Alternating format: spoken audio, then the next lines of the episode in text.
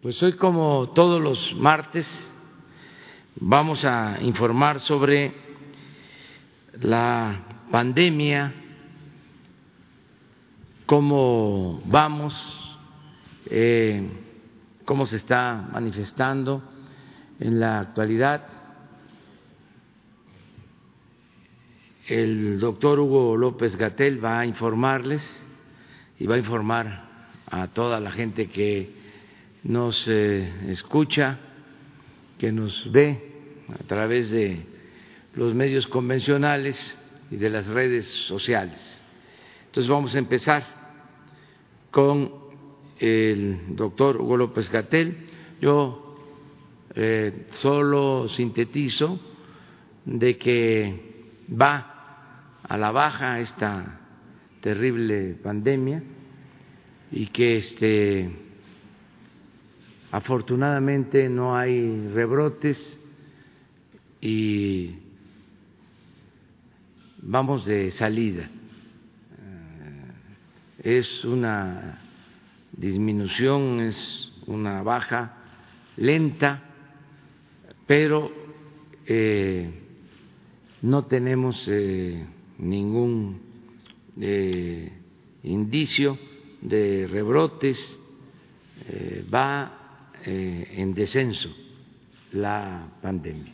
Y eso es una buena noticia en eh, el contexto de la gravedad del problema, lo que hemos enfrentado y sobre todo la pérdida de vidas humanas. Entonces, vamos con Hugo.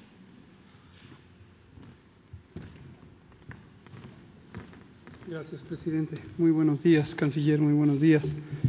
Buenos días tengan todas y todos ustedes. Como ya señala el presidente, vamos a compartir el informe técnico eh, que presentamos en las tardes y eh, más o menos cada dos semanas presentamos un informe más detallado en donde se puede visualizar las curvas epidémicas de casos nuevos y también de hospitalización que ocurren en cada una de las entidades federativas. Veremos, como destaca el presidente, una perspectiva que es alentadora en el sentido de que México, en esta epidemia larga que ha tenido, que contemplamos desde el inicio, se comportaría de esa manera, empezando en febrero, con nuestro primer caso el 28 de febrero, y durante todos estos meses hasta llegar a un punto máximo que ocurrió en la última semana de julio, y posteriormente un descenso y ahorita ya llevamos eh, siete semanas consecutivas, estamos durante la octava semana consecutiva en la que vemos ya un descenso sostenido. Además, veremos que en 27 de las 32 entidades federativas hay una reducción en el número diario de casos o el número semanal de casos que se ha mantenido en al menos dos a tres semanas, en algunas incluso 14 semanas ya de reducción que se encuentran en una avanzada fase de control.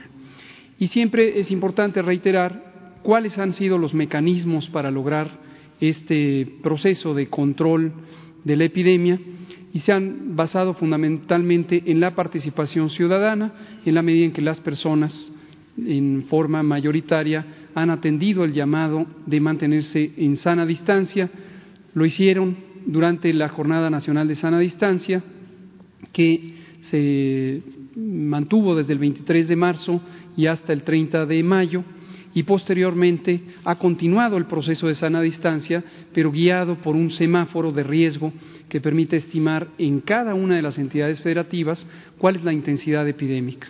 Y las autoridades sanitarias estatales, es decir, los gobiernos de los estados, han sido quienes directamente han sido responsables de seguir un lineamiento general dispuesto por la Autoridad Sanitaria Nacional y aplicar decisiones administrativas que han permitido reducir la movilidad en el espacio público o cancelar eh, temporalmente eventos eh, sociales, tanto económicos como recreativos, culturales y demás, y esto ha permitido reducir la intensidad epidémica.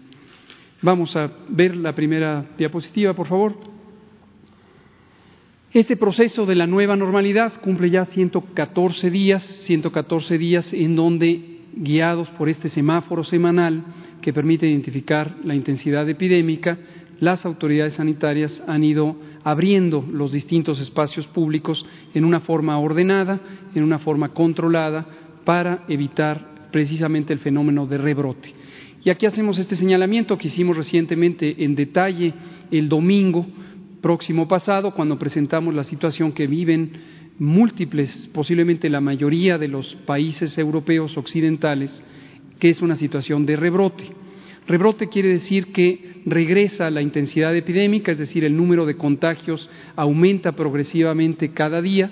Esta situación vive Europa Occidental y es algo que eh, fue contemplado desde el verano en todos estos países.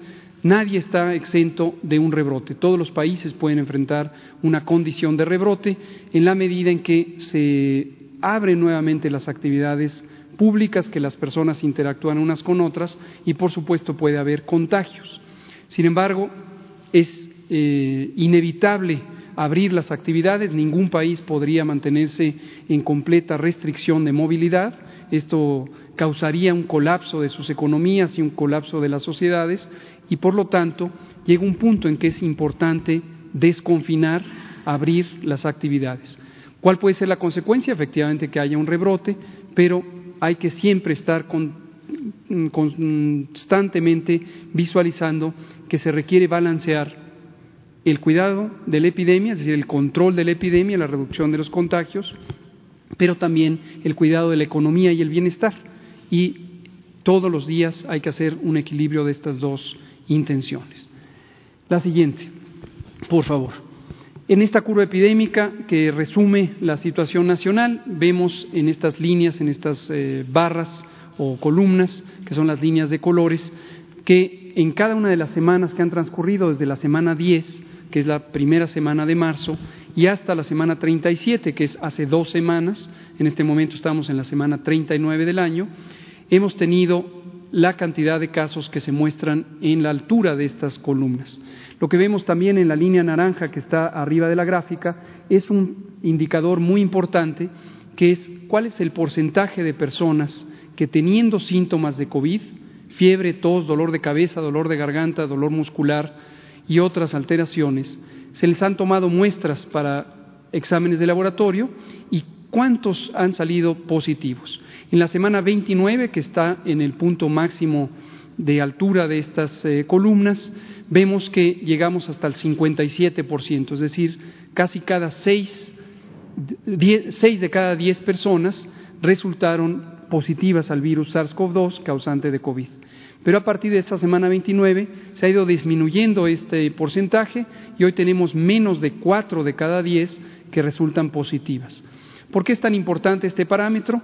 Porque este indicador muestra la actividad de la epidemia, es decir, la circulación entre personas del virus causante de COVID, y es un indicador aceptado universalmente de reducción o de eh, existencia de la epidemia.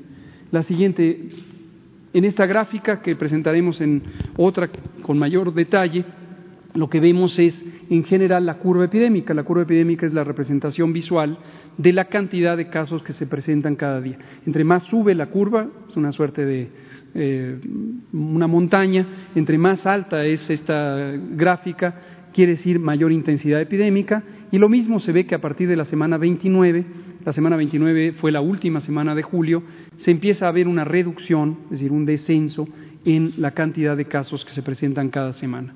Estamos ya, como digo, en la octava semana en donde ocurre esto y abrimos esta semana con una reducción de menos 23%, se redujo 23%. Es posible que esta reducción eh, se cambie un poco a lo largo de la semana, posiblemente para el próximo sábado no sean 23%, quizás sean 12 o 15%, pero se mantenga esta reducción que ha sido progresiva. La siguiente. Y finalmente, la ocupación hospitalaria es un indicador importante porque el segundo objetivo general del control de la epidemia fue el asegurar que nadie, nadie se quedara sin atención médica cuando así lo requiriera. COVID-19 es una enfermedad que en ocho de cada diez personas no necesita hospitalización, las personas se recuperan por acción de su sistema inmune, pero dos de cada diez pueden necesitar hospitalización. Y de no lograrse esta hospitalización en un tiempo razonablemente corto, las personas podrían fallecer tan solo porque no tuvieron la atención médica. Afortunadamente, desde el inicio de la epidemia, eso no le ocurrió a la población mexicana porque nos empeñamos en ampliar la capacidad hospitalaria, la ampliamos casi cuatro veces respecto a la capacidad instalada y esto lo que necesitó fue, por un lado, ganar tiempo con las medidas de mitigación comunitaria, que es precisamente esta jornada de sana distancia, y por el otro, hacer la reconversión hospitalaria.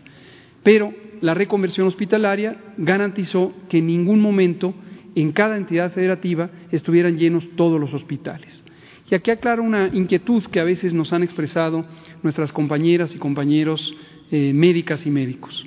En algunos hospitales, a veces nuestras eh, colegas identifican que está lleno el hospital, escuchan el informe aquí y piensan que hay una discrepancia entre lo que ven diariamente, que es un hospital completamente lleno, y que nosotros siempre hemos dicho que en cada entidad federativa hay disponibilidad hospitalaria.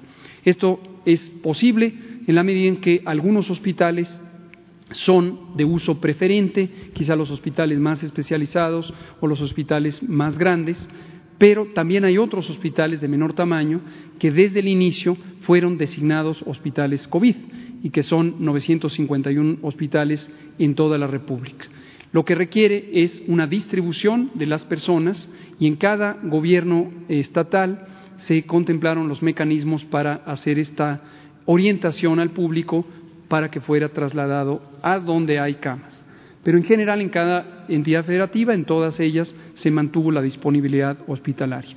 En este momento tenemos 30% de ocupación hospitalaria en las camas generales. Esto se ve en el color rojo de esta gráfica y el lado derecho, la columna del lado derecho muestra la ocupación a nivel nacional y después las otras 32 columnas, empezando de izquierda a derecha, muestran los eh, estados con mayor ocupación hospitalaria del mayor al menor. Verán que solamente dos tienen ocupaciones mayores al 50% y el resto tiene menos del 50%. Y en la misma idea, pero en la siguiente gráfica, que lo vemos en color verde, es la ocupación de aquellas unidades o, o camas de atención que son para personas críticamente enfermas. En nivel nacional tenemos 24% y después vemos que ninguna entidad federativa en este momento tiene ocupaciones mayores al 50%. Esto ya desde hace dos semanas y media, ninguna entidad federativa tiene más del 50% de sus unidades de atención en medicina crítica, incluyendo la reconversión, que estén por arriba del 50%. Y a continuación, si me prestan un micrófono.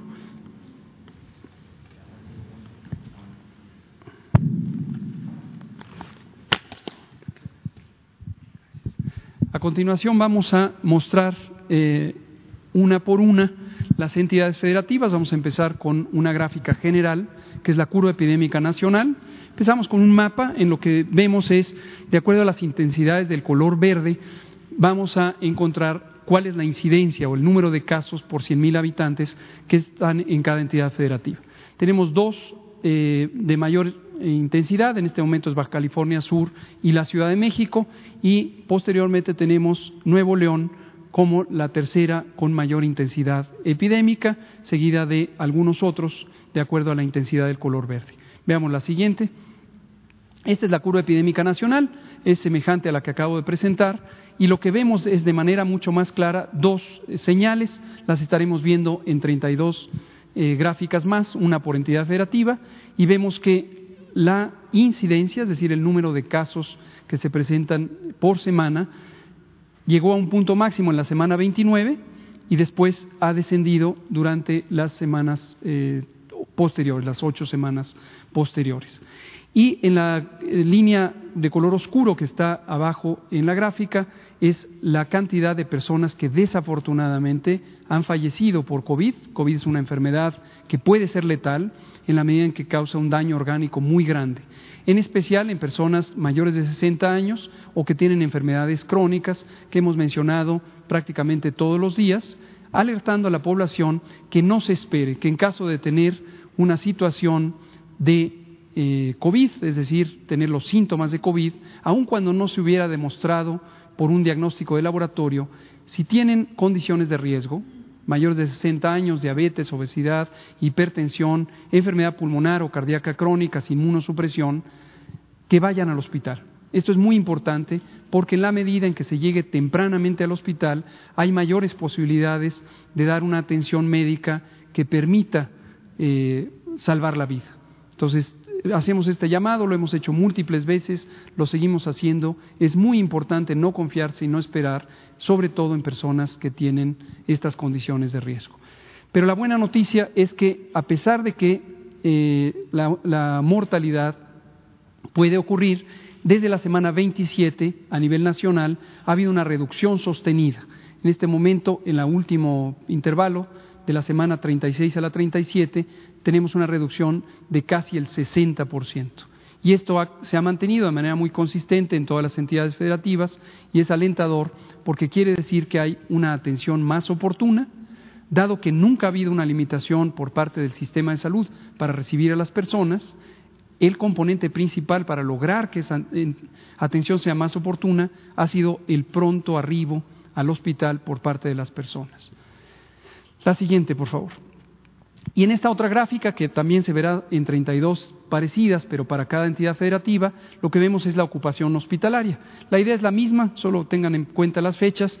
La gráfica es desde el primero de mayo y hasta eh, la fecha actual eh, en septiembre, cerca del 22 de septiembre. Y lo que vemos es que hay tres líneas, la de hasta abajo son las personas hospitalizadas en terapia intensiva. Será difícil visualizar cambios en la mayoría de las gráficas, dado que son una proporción pequeña, es menos del 5% en promedio quienes están en terapia intensiva, y en hospitalización general están eh, tanto personas que están en las camas generales, que son la línea roja, y la suma de esta línea con esta línea, que es la línea amarilla pero lo que me interesa es mostrar el patrón general en donde ha aumentado el número de personas hospitalizadas, pero llegando a la última semana de julio empieza a verse también esta reducción sostenida en la cantidad de personas hospitalizadas en este momento. La siguiente. Ahora veamos una por una las entidades federativas, misma secuencia, primera gráfica, el número de casos en la línea azul claro, el número de muertes en la línea azul oscuro y en la siguiente gráfica la hospitalización. También pueden observar en la esquina superior derecha el color del semáforo de riesgo COVID que se encuentra en esta semana para cada entidad federativa. Veamos Aguascalientes y, por favor, identifiquen los distintos patrones de ocurrencia de la epidemia. Esto es importante porque a veces eh, existe esta inquietud de por qué un pico y por qué se nos dijo en un pico de la eh, curva epidémica en determinada fecha. Lo que verán ustedes, y se puede ver también si uno aprecia las curvas de cualquier país, las curvas epidémicas de cualquier país, que no hay un solo pico, no es una curva perfectamente dibujada, sino que se presentan aumentos y reducciones en la medida en que la transmisión del virus, el virus SARS-CoV-2 causante de COVID, va cambiando ¿Por qué cambia? Porque los patrones de comportamiento de la población van cambiando. Cuando aumenta la movilidad en el espacio público, hay mayor cantidad de contagios y esto va seguido de mayor número de casos. Cuando se reduce la movilidad, empiezan a disminuir los contagios y aproximadamente 15 días después se reduce el número de personas que se registran enfermas. Entonces vean ustedes, Aguascalientes es ilustrativo en ese sentido, pero lo veremos en casi todas las curvas epidémicas tenemos primero un aumento, todas estas gráficas están de la semana 10 a la semana 37 y tenemos este aumento, esto quiere decir que va creciendo el número de personas contagiadas y el número de personas enfermas. Después llegó a un punto eh, posiblemente máximo el día en la semana 22, empezó a disminuir, pero volvió a aumentar, disminuyó, aumentó, disminuyó, aumentó. Este es un patrón de cambios que van ocurriendo por cambios en la movilidad en el espacio público. La buena noticia es que Aguascalientes tuvo una reducción muy sustancial en la semana 37 y posiblemente, no lo podemos garantizar, empiece ya a tener una reducción sostenida. La siguiente. La ocupación hospitalaria, por su parte, lo que muestra es este crecimiento desde el principio de mayo y hasta el principio de septiembre y solamente en los últimos 20 días es cuando ya ha habido una reducción sostenida de la hospitalización, es decir, personas críticamente enfermas van ocurriendo en menor cantidad cada día, hay menor número de personas que ingresan al hospital y los que se recuperan son en cantidad mayor. La siguiente. Baja California. Baja California fue uno de los estados que tuvo intensidad epidémica importante. Al inicio, vean ustedes cómo desde la semana 12 empezó a aumentar. Esta es la segunda quincena del mes de marzo. Igual, llegó a un punto eh, máximo en, en la semana 21, redujo, pero después se exacerbó hasta la semana 26. Y con ciertas variaciones desde la semana 26 hasta la semana 37 ha tenido esta reducción sostenida en el número de casos nuevos. Lo mismo la mortalidad desde la semana 19 empezó a reducirse y se ha reducido de manera progresiva, lo cual siempre es muy alentador. La siguiente. Vean la ocupación hospitalaria, se mantuvieron importantemente ocupados los hospitales todo el mes de mayo, junio, julio y en la segunda mitad de julio empezó a descender y se ha mantenido la reducción de las hospitalizaciones. La siguiente. Baja California Sur, otro patrón de ocurrencia más tardío, empezó a aumentar en marzo, pero después se redujo en la cantidad de casos. Esto atiende a una importante reducción de la movilidad pública. En un momento dado, Baja California Sur es un estado que depende de la economía turística. Era completamente insostenible mantener una reducción de movilidad tan grande. Eso tuvo como consecuencia mejorar la economía de Baja California Sur, lo cual es muy importante, pero desafortunadamente, claro, también un aumento en la intensidad epidémica. Afortunadamente llegó a la semana 31 con un punto máximo y después ha tenido seis semanas consecutivas de reducción con algunas variaciones. La siguiente. La ocupación hospitalaria en mayo era relativamente baja y desde el primero de julio empezó a aumentar llegó a un punto máximo en primero de agosto, pero desde el primero de agosto en adelante se ha ido reduciendo en la medida en que hay ya reducción de la epidemia. También pueden ir viendo las etiquetas de la ocupación hospitalaria que están en la parte superior y el número que está fuera de la casilla de color indica el cambio en puntos porcentuales en la semana 36 a la semana 37. La siguiente, por favor. Campeche. Campeche es un patrón diferente de eh, ocurrencia de la epidemia. Vean ustedes también cómo aumentó, aumentó, aumentó, llegó a un punto máximo en la semana 25 y después un poco de variación y desde la semana 27 una reducción sostenida. Campeche fue el primer estado en llegar al color amarillo del semáforo de riesgo COVID y esto tiene que ver con las distintas actividades de control a nivel comunitario. La siguiente. Llegó su máximo de ocupación hospitalaria en la segunda quincena de julio, después empezó a reducir y se ha mantenido la reducción hasta el momento y tiene una reducción, una ocupación mínima de 5% en las camas generales y 4% en las camas con ventilador. La siguiente. Chiapas fue el segundo estado en llegar al color amarillo, también tuvo una epidemia relativamente temprana, pero que llegó a un punto máximo en la semana 22 y desde entonces ha tenido reducción en la intensidad epidémica. Vean cómo también la mortalidad desde la semana 23 en adelante se redujo importantemente. La siguiente. Y lo mismo la ocupación hospitalaria llegó a un punto máximo al inicio de julio y desde entonces la reducción sostenida. La siguiente. Chihuahua, un patrón completamente diferente de ocurrencia de la epidemia y no solo esto, no se ve en esta gráfica, pero lo comento, ya lo hemos dicho en otras ocasiones, Chihuahua ilustra la complejidad de un Estado territorialmente extenso. Chihuahua tiene prácticamente dos epidemias diferentes, una en la zona norte, en la zona productiva de las maquiladoras y eh, Ciudad Juárez, y otra distinta en el centro del Estado, el centro sur del Estado, donde se encuentra la capital.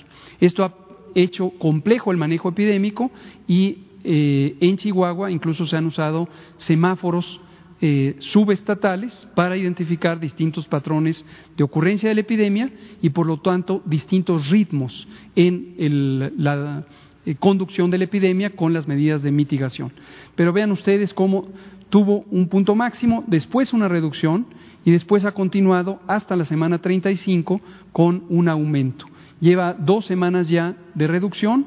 Generalmente consideramos que la reducción es eh, promisoria, como eh, que se va a sostener a partir de tres semanas consecutivas en donde hay reducción. En ningún momento está esto garantizado, es importante que la población lo tenga claro. Cuando uno hace predicciones, no se trata de promesas, que tantas semanas va a durar la epidemia o que en tal momento va a estar en distinto nivel de intensidad. Son predicciones con base en la información y recuerden siempre que toda la información que está en poder del Gobierno de México la generan las entidades federativas. Nosotros no fabricamos esta información, la información se recaba directamente de los sistemas de vigilancia epidemiológica de los estados. Y es una obligación, por supuesto, de los estados, en términos de la Ley General de Salud y otras disposiciones, transmitir información en tiempo real usando las plataformas electrónicas que para eso dispone el Gobierno de México. La siguiente. Vean lo que resulta en la ocupación hospitalaria. Por momentos se aumenta la ocupación hospitalaria, por momentos baja, pero no hay un patrón de cambio que se pueda apreciar hasta el momento. La siguiente. La Ciudad de México, hemos insistido en que la Ciudad de México es posiblemente la zona más difícil de control epidémico. Esto eh, tiene que ver con dos factores fundamentales. Uno es que toda la zona metropolitana del Valle de México representa casi la cuarta parte de la población de México, 23.5% de la población de todo el país pero además es un centro económico y social importantísimo que recibe una gran cantidad de personas de al menos siete estados de la República que conforman la megalópolis del centro de México. Estos dos factores, una gran cantidad de población y una gran movilidad, son precisamente los dos elementos principales que determinan la intensidad epidémica, en la medida que hay más personas que pueden estarse contagiando unos con otros. Sin embargo, eh, si me regresa tantito a la anterior, lo que quiero mostrar es que aquí lo que tenemos es un periodo de meseta, como le llamamos técnicamente, es decir, aunque hay variaciones, se mantiene relativamente constante la actividad epidémica y en sí mismo es un enorme logro el tener un control epidémico en vez de tener una subida y subida, subida en una región tan difícil por las características que ya he mencionado. La mortalidad se ha reducido sostenidamente desde la semana 20 y esto es muy importante porque también tiene que ver con la oportuna llegada a los hospitales y tiene que ver con el programa de atención comunitaria, de protección y resguardo que instauró el Gobierno de la Ciudad de México para detectar oportunamente a personas enfermas, pero además monitorearlas y transferirlas a atención hospitalaria lo más pronto posible. La siguiente. El patrón de ocupación hospitalaria, aunque ha sido lento, pero desde la eh, segunda quincena de mayo se encuentra en una reducción sostenida. Ha sido menos rápida la reducción en las últimas eh, tres semanas, pero en general se ha mantenido esta reducción. La siguiente. Coahuila tuvo una exacerbación, llegó hasta la semana 30 y posteriormente tiene eh, una reducción que se ha mantenido, eso también es muy alentador. Veamos la ocupación hospitalaria de Coahuila, que llegó a un punto máximo al inicio de agosto y se ha ido reduciendo. La siguiente. Colima ha tardado eh, muchas semanas en aumentar la epidemia, pero desde la semana 32 ya desciende de manera sostenida, cinco semanas de reducción. La siguiente. Vemos que la ocupación hospitalaria generalmente reacciona 15 días después de que se presenta el punto máximo de casos y todo septiembre se ha mantenido en reducción. La siguiente. El estado de Durango ha tenido hasta la semana 36 aumento progresivo de la epidemia. Aunque hay fluctuaciones, el patrón general ha sido de aumento y ha llegado a un punto máximo en la semana 36, apenas una semana de reducción, ojalá que esto se mantenga también. La ocupación hospitalaria de Durango todavía no desciende de manera sostenida. La siguiente. El Estado de México, que comparte el Valle de México con la Ciudad de México, también tiene esta complejidad en el control epidémico, pero aquí se visualiza también la consecuencia del resto de los municipios, los que no son conurbados, donde se encontró un control epidémico más temprano, en general en las poblaciones más dispersas se logra. Y vean ustedes cómo tiene un patrón de reducción que se puede considerar sostenido desde la semana 23, aún con estas eh, fluctuaciones. Lo mismo la mortalidad desde la semana 23 ha reducido en el Estado de México. La siguiente, la ocupación hospitalaria, desde el primero de junio se ha mantenido en reducción, lo que habla también de un buen control epidémico en uno de los estados más poblados después de Veracruz. Guanajuato también tuvo un patrón de incremento sostenido hasta llegar a la semana 31 y después, con algunas variaciones, ha tenido reducción sostenida. La siguiente, la ocupación hospitalaria, tuvo un periodo más o menos largo de casi un mes en donde no bajaba, pero posteriormente, desde el primero de agosto, ya se encuentra en reducción. La siguiente. El estado de Guerrero tiene tres centros de transmisión, desde luego las ciudades más importantes, Chilpancingo, la capital, Iguala y Acapulco, y ha tenido por momentos exacerbaciones y por momentos reducciones. No parece haber todavía un patrón sostenido de reducción, aunque en general, si consideramos desde este punto máximo en la semana 27, ha habido una reducción en la intensidad epidémica de Guerrero. La siguiente. La ocupación hospitalaria, por su parte, va reduciéndose desde la segunda quincena de junio, aunque en los últimos 20 días ha incrementado la ocupación hospitalaria. La siguiente. En el estado de Hidalgo tuvimos también un patrón importante donde aumentó, después tuvo una meseta larga donde no aumentaba ni disminuía y después se exacerbó, pero llegado a la semana 31 empezó a bajar de manera sostenida. La siguiente, la ocupación eh, hospitalaria en Hidalgo siguió subiendo hasta el primero de septiembre y en los últimos 20 días empezó a reducirse.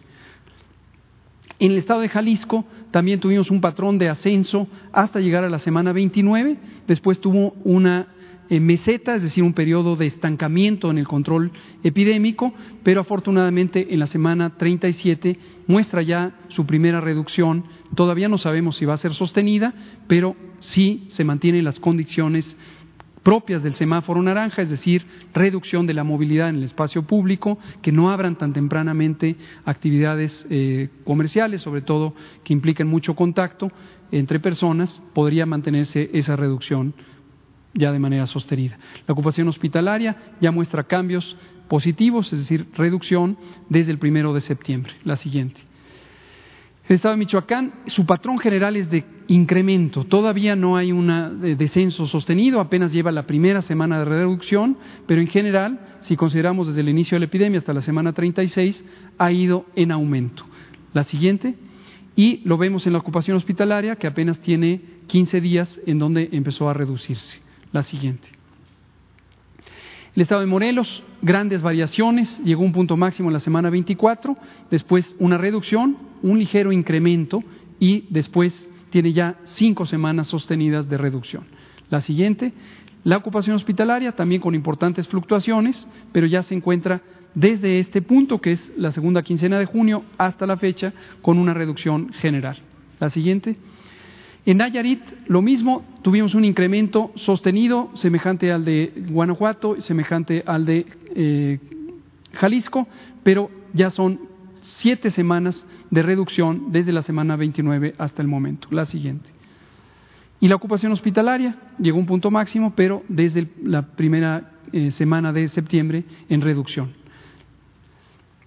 Nuevo León, incremento hasta llegar a la semana 30, después reducciones y es la primera semana después de este segundo eh, oleada en donde tiene reducción, también hay que tener mucho cuidado. ¿Por qué enfatizo Jalisco y Nuevo León? Por la misma razón que mencioné a la Ciudad de México, donde hay poblaciones grandes, zonas urbanas grandes, hay que tener especial cuidado porque la velocidad de cambio de la transmisión epidémica depende mucho de la cantidad de personas. Entonces, si no hay un periodo sostenido de reducción de la movilidad, es mucho más lento el proceso de reducción de la epidemia. La siguiente. La ocupación hospitalaria en Nuevo León desde el primero de septiembre va a la baja, lo cual es alentador. Es hoy por hoy el estado que tiene la mayor ocupación hospitalaria. La siguiente.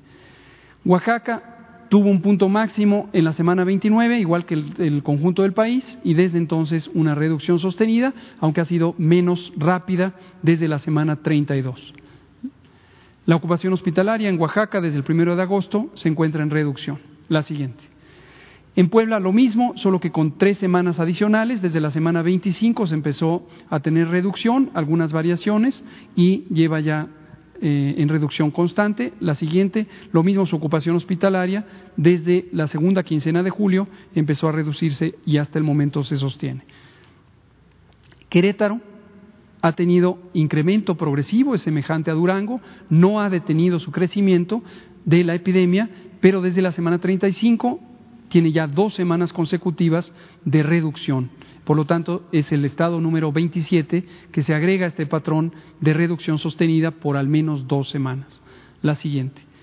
Y lo que vemos es que a partir del primero de septiembre empezó a reducirse lentamente, pero empezó a reducirse la ocupación hospitalaria en Querétaro. La siguiente.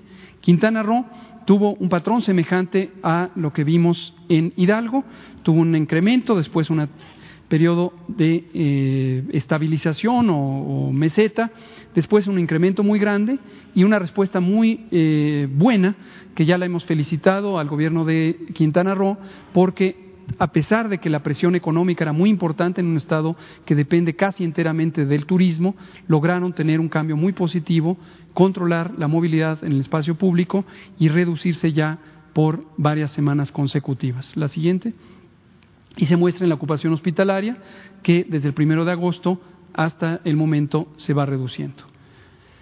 San Luis Potosí tuvo un cambio eh, importante en la semana 30, en donde su patrón de incremento se cambió por completo y empezó a reducirse, lo cual se muestra también en la siguiente diapositiva en su ocupación hospitalaria, que desde la segunda quincena de agosto empezó a reducirse de manera sostenida. Sinaloa tiene un patrón semejante, pero con cuatro semanas adicionales. Llegó a un punto máximo en la semana 23, de hecho son seis semanas adicionales, y es el estado que tiene el trayecto más largo de control epidémico que va a la baja. La siguiente. Desde el primero de julio empezó a reducirse la ocupación hospitalaria. La siguiente. Sonora tiene un patrón semejante, solo que el cambio ocurrió en la semana 28, en donde tuvieron principalmente a expensas de Hermosillo, la capital, un cambio importante en la movilidad en el espacio público y eso llevó a un cambio sostenido de reducción de la epidemia. La siguiente, y su ocupación hospitalaria, desde el primero de julio, también empezó a descender de manera más rápida todo agosto y todo septiembre. Tabasco también llegó a un punto máximo en la semana 29, semejante al promedio del país, y desde entonces tiene eh, estas ocho semanas consecutivas de reducción la siguiente, lo mismo que su ocupación hospitalaria, desde el primero de agosto empezó a reducirse de manera sostenida. Tamaulipas un patrón semejante, pero empezó desde la semana 27, dos más que eh, Tabasco, está en semáforo amarillo y vemos también ya estas nueve, casi diez semanas de reducción sostenida y la ocupación hospitalaria desde el primero de agosto también con reducción. La siguiente, Tlaxcala lo mismo, un patrón muy parecido a Tamaulipas, cuando digo muy parecido es porque la forma general de la curva no tiene tantas variaciones, llegó a un punto máximo y posteriormente desde la semana 27 se encuentra en reducción, la siguiente igual que la ocupación hospitalaria. La siguiente. Veracruz llegó a punto máximo en la semana 29 igual que el promedio del país, siete a ocho semanas sostenidas de reducción. La siguiente, la ocupación hospitalaria de Veracruz también se reduce desde el primero de agosto. La siguiente, Yucatán con algunas variaciones adicionales, muy parecido al patrón al de eh, Quintana Roo y la reducción desde el primero de agosto. Zacatecas finalmente también tardó, pero finalmente llegó a la semana 32 y desde entonces ha tenido una reducción ya sostenida por cinco semanas, la siguiente, y en todo lo que va de septiembre, después de una meseta de casi un mes, tiene la reducción de la ocupación hospitalaria. En resumen, tenemos un patrón general de reducción de la epidemia por ocho semanas consecutivas a nivel nacional. Algunos estados descienden más rápidamente su epidemia, tiene que ver con distintos factores que demográficos, de movilidad y de eh, las características de el encuentro entre personas, pero 27 de los 32 ya tienen un patrón de al menos dos semanas sostenidas, algunas 14 semanas consecutivas de reducción, y esto ya nos deja eh, en un panorama muy favorable.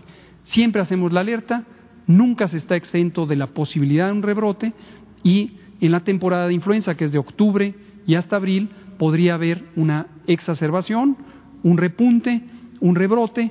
Esperamos que no sea el caso, pero hay que estar siempre alertas. La epidemia no se ha acabado, vamos por buen camino, pero hay que seguir como población manteniendo el orden en la, el desconfinamiento y atendiendo a las indicaciones de las autoridades sanitarias estatales. Esto es todo, presidente.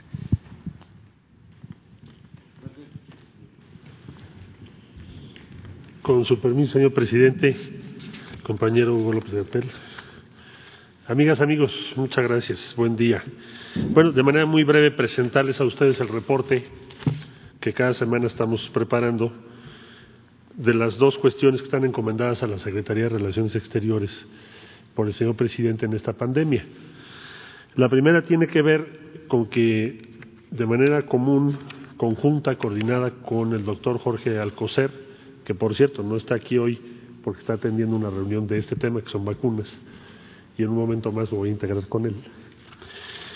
Eh, de manera común, traer a México los tratamientos y, y, estar seguros sobre todo que la vacuna o las vacunas, que México tenga acceso a ellas en tiempo y forma. Esa ha sido la gran preocupación del presidente de la República. Y la segunda que tiene que ver con la protección de las y los mexicanos en el exterior durante este periodo. Tenemos que ocuparnos más cuando hay una pandemia. Sobre lo primero, bueno, decir, recordar que el presidente López Obrador planteó desde marzo que tenía que hacerse un esfuerzo multilateral que garantizara la universalidad del acceso a tratamientos, equipos, medicamentos y, en su caso, de la posible vacuna. Esto se convirtió en una resolución de la ONU que ustedes recordarán fue la que ha tenido el mayor respaldo en la historia de las resoluciones presentadas por México. Esto está íntimamente vinculado con varios esfuerzos multilaterales. Hoy, el día, el día de hoy, el señor presidente va a participar en la Asamblea General de la ONU y con una participación muy esperada, entre otros motivos por esto, porque fue precursor de esa posición. En estos acuerdos multilaterales destaca COVAX, que como ustedes saben, México se integró a CEPI, se presentaron cuatro proyectos de vacunas, luego dos, al día de hoy tenemos seis mexicanas. Nos integramos a Gavi, que es su propósito estratégico es garantizar que los países más pobres del mundo tengan acceso a la vacuna. Y a COVAX. Además, se hizo un esfuerzo común con Argentina, en donde México y Argentina, ambos países, con la participación muy destacada de la Fundación SLIM y laboratorios, tanto en México como en Argentina, se hizo un acuerdo con AstraZeneca para garantizar el acceso de América Latina, de todos los países de América Latina y el Caribe. En COVAX, esta semana se va a formalizar el acuerdo por el cual México participa en este mecanismo, ya después de muchas sesiones de trabajo y del análisis de los expertos de la Secretaría de Salud, que encabeza el, el doctor López Gatel, eh, se va a formalizar esta semana. Sería la primera, por decirlo así, el primer contrato vinculante de acceso de México a las vacunas contra el COVID-19. Como ustedes saben, COVAX está trabajando un conjunto de vacunas. explico. Se está, hay una participación multilateral, más de 170 países han externado algún tipo de interés en este mecanismo. Entre todas y todos los países se eligen las vacunas que vayan obteniendo resultados confirmados. De suerte que al día de hoy prácticamente COVAX significa la vía más segura de acceso, porque incluye muchas vacunas en muy distintos países del mundo. Entonces, esta semana se formaliza y, bueno, ya los detalles se los dará el doctor Alcocer y el doctor López Gatel en los días subsecuentes. Pero lo importante es que esta semana logramos ese objetivo principal. ¿De dónde viene? De una propuesta del presidente Andrés Manuel López Obrador en marzo, reunión G20.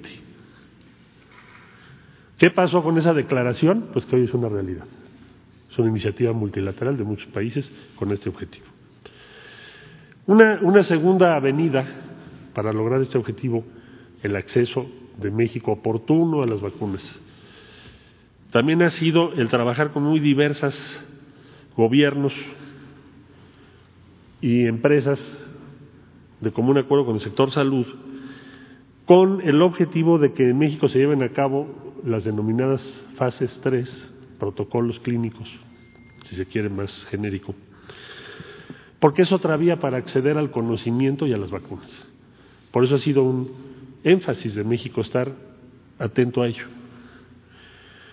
Puedo mencionarles hasta ahora que hay ya siete vacunas de muy distintos países que han manifestado su interés o están en proceso de, ante la Secretaría de Salud y COFEPRIS, que son las autoridades regulatorias, para llevar a cabo fase 3 en México o su equivalente.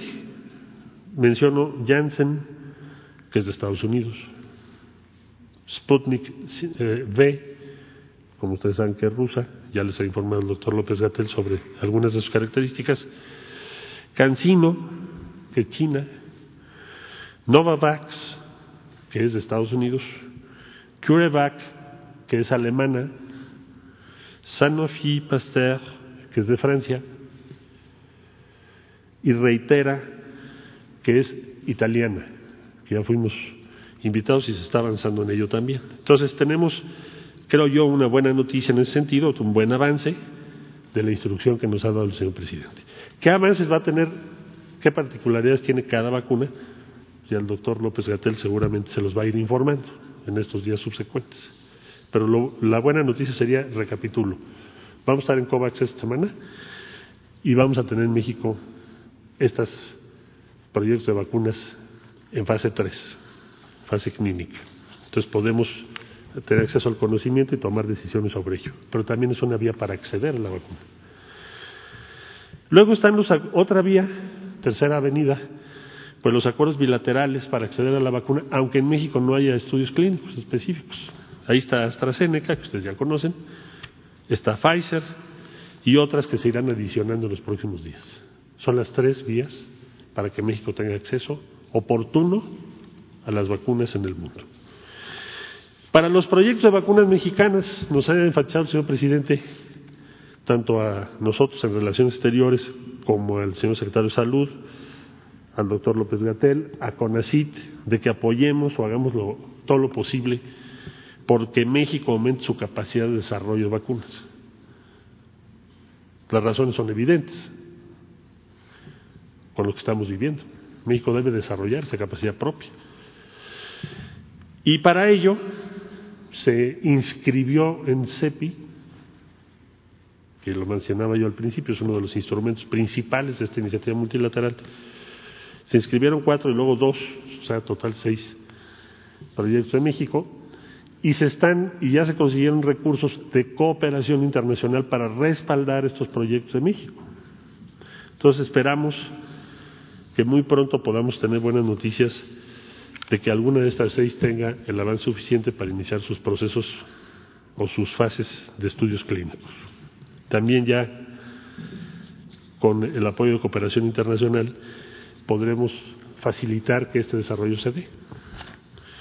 Bueno, hasta ahí vacunas, entonces, en síntesis, estamos en tiempo y forma. Hay una estrategia que empezó hace ya muchos meses, diría yo de las primeras en el mundo, propuesta por el presidente López Obrador al G20 y podemos tener la certeza de que estaremos en tiempo y forma accediendo a esas vacunas, igual que los demás países, principalmente los países que tienen más desarrollo científico y tecnológico. Informarles también, recordar que a iniciativa del señor presidente de la República se invitó primero al consorcio y a la Asociación de Hospitales Privados de México y después se extendió a muchas empresas e instituciones eh, la Universidad Nacional Autónoma de México, BBV, la Fundación Mexicana para la Salud, el Tecnológico Monterrey, convocaron a que se hiciera un esfuerzo denominado Juntos por la Salud, para que México en la emergencia tuviese el respaldo del sector privado. Síntesis, han participado más de 500 empresas e instituciones públicas, educativas, fundaciones, empresas,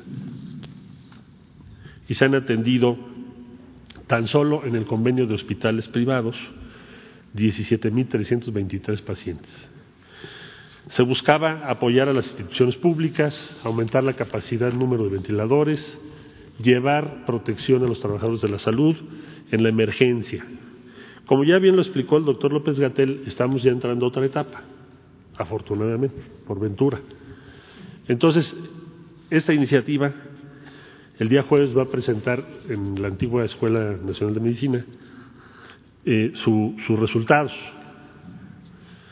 y ya en lo sucesivo pues actuará en lo que requiera el sector salud y en lo que indique el señor presidente de la República, pero ya la etapa propiamente de la emergencia concluye el jueves.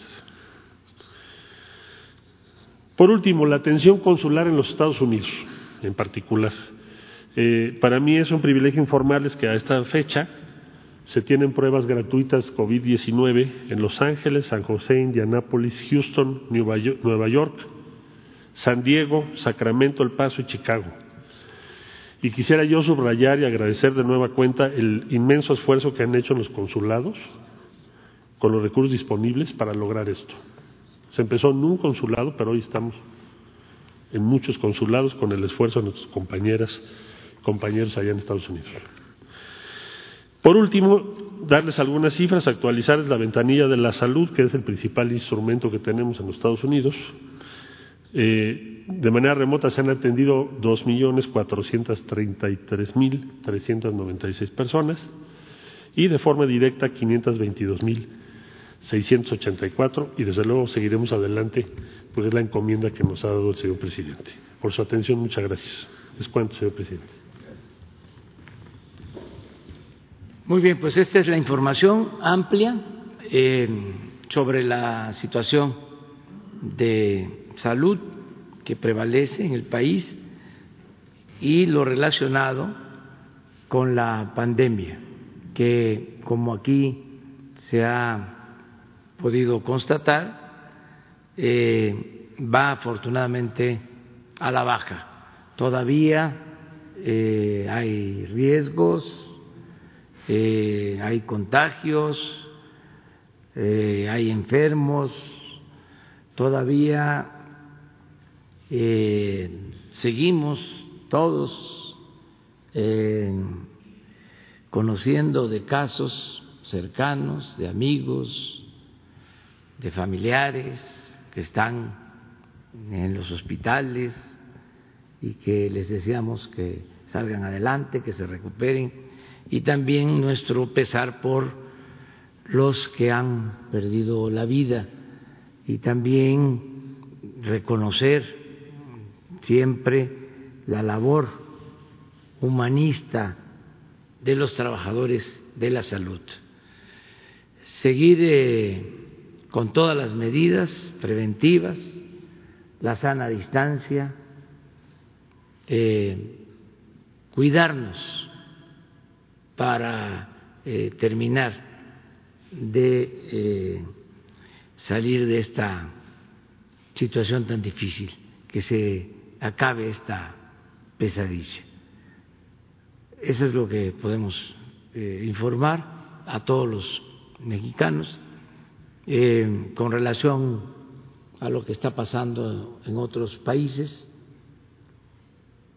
aunque las comparaciones más, repito, en esta circunstancia, no son recomendables, pues eh, hemos eh, eh, salido bien, desgraciadamente a otros países les ha pegado más fuerte la pandemia y la forma de eh, medir, aunque es lo más dramático, es eh, el número de fallecidos, de acuerdo a la población de cada país. Y nosotros eh, tenemos, afortunadamente, aún cuando se ha sufrido mucho, menos fallecidos que en otros países. Esto lo tengo que decir porque como hay eh, campaña en contra del gobierno, evidente, a veces no se tiene el contexto, solo es México, y no se informa de lo que está pasando en el mundo. Eh, solo de lo que sucede en México. Esta es una pandemia, este es un problema mundial y eh, afectado a muchos países. Eh, por eso puedo decir que la estrategia que hemos seguido, que se ha aplicado en el país, ha sido de lo mejor. En la medida de las posibilidades y de las circunstancias tan difíciles para enfrentar esta pandemia. Sí tengo que decir y ofrezco mm, disculpas a los pueblos hermanos, pero eh, tengo que informarle al pueblo de México que tenemos menos fallecidos por habitantes que en Perú, que han sufrido mucho, que nos duele lo que está pasando con el pueblo peruano, eh, menos fallecidos que en Chile, menos eh, fallecidos que en Ecuador menos fallecidos que en Brasil, menos fallecidos que en Estados Unidos. Nuestra situación. Desde luego, tenemos que continuar trabajando todos los días como lo hacemos Aquí eh, funcionó la estrategia porque contamos con el apoyo del pueblo. Eso fue lo fundamental. Que cuando llamamos a que todos nos guardáramos, se hizo caso. Y eso nos permitió, porque no debe de olvidarse, que no nos rebasara la pandemia, que eh, nos diera tiempo de prepararnos, porque teníamos un sistema de salud eh, totalmente deficiente, sin eh, camas, sin ventiladores, sin médicos especialistas. Entonces, al guardarnos, se redujo el contagio, se aplanó la curva, no nos sucedió lo que pasó en España, en Italia, en Nueva York, en donde de repente eh, creció el número de contagios, de enfermos, y no tenían manera de atenderlos en los hospitales. Se saturaron los hospitales. Entonces, nosotros eh, logramos ganar tiempo, prepararnos, como aquí lo acaba de decir el doctor, aumentamos nuestra capacidad de atención en cuatro veces de lo que se tenía. Contratamos más de 50 mil trabajadores de la salud, pero no solo eso, formamos médicos generales para atender COVID. Por eso hemos eh, salido. Y además se logró también el equilibrio sin autoritarismo, fuimos eh, abriendo la actividad productiva. Y esto también nos ayudó a que no se nos desplomara tanto la economía. Y que nos funcionara la estrategia de recuperación económica, de lo que hablé de la V, caímos en abril, se perdieron solo de trabajadores inscritos al Seguro Social 550 mil empleos. Afortunadamente, este, eh, eso ya pasó el mes eh, de agosto, ya recuperamos 92 mil y hasta ahora llevamos recuperados 50 mil en septiembre y ya vamos recuperando empleos y se va reactivando la economía. Supimos eh, equilibrar sin autoritarismo, repito, porque no hubo toque de queda. Hay países en donde, además de la gravedad de la pandemia, de los daños que ha ocasionado la pandemia, eh, tuvieron que eh, cerrar por completo o tomaron esa decisión y afectaron más de la cuenta sus economías, pensando también que podían eh, resolver inyectando recursos con créditos. La mayoría de los países se endeudó muchísimo. Y eh, de todas maneras eh, se cayeron sus economías y les está costando más tiempo la recuperación. Entonces, aquí se supo, repito, equilibrar la crisis eh, sanitaria con la crisis económica.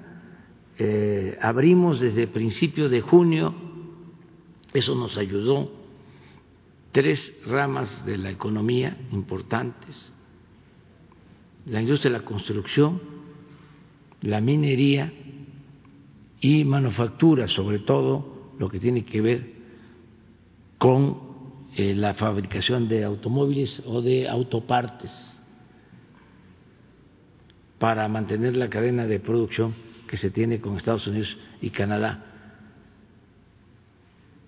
Y lo más destacado en nuestra estrategia, que eso es único, fue el decidir meter recursos abajo, directos a la gente, como nunca.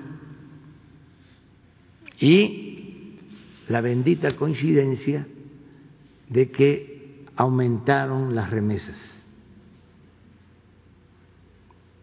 que nuestros paisanos eh, no dejaron de enviar recursos a sus familiares y tenemos un aumento en remesas a pesar de la pandemia de 10% en términos reales.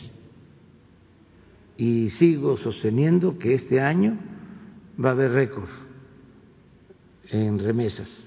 Vamos a llegar a los 40 mil millones de dólares. Entonces, por eso no se nos cayó el consumo, eh, por eso no se agravó tanto la situación económica y social. Y por eso tengo confianza de que vamos hacia adelante, enfrentando las dos eh, crisis y vamos a salir adelante. Entonces, es, un poco un comentario general eh, para eh, complementar lo que aquí se ha informado. Abrimos, si les parece. Lista. Sara Pablo. Gracias, presidente. Buenos días. Ayer decía el subsecretario de Hacienda a propósito del endeudamiento que esta posibilidad de pedir eh, deuda, de solicitar deuda, la habían dejado como un segundo mecanismo de defensa en caso de una nueva ola de COVID. Eh, preguntarle en qué circunstancia concretamente se podría recurrir a un mayor endeudamiento o usted qué es lo que ha valorado. No, descarto eh, esa opción, esa posibilidad. Eh, tenemos finanzas públicas sanas, no va a haber deuda adicional. Nos está ayudando también el que se está apreciando el peso,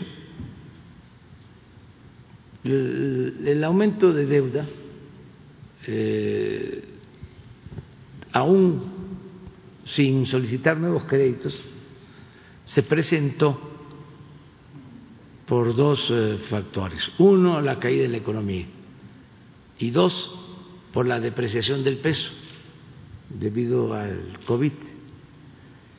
Entonces, eh, yo espero que se recupere la economía, esto nos va a ayudar eh, en el monto de deuda y la apreciación del peso que llegó a estar a más de 25 pesos por dólar y que mm, bajó, está como a 21, 30,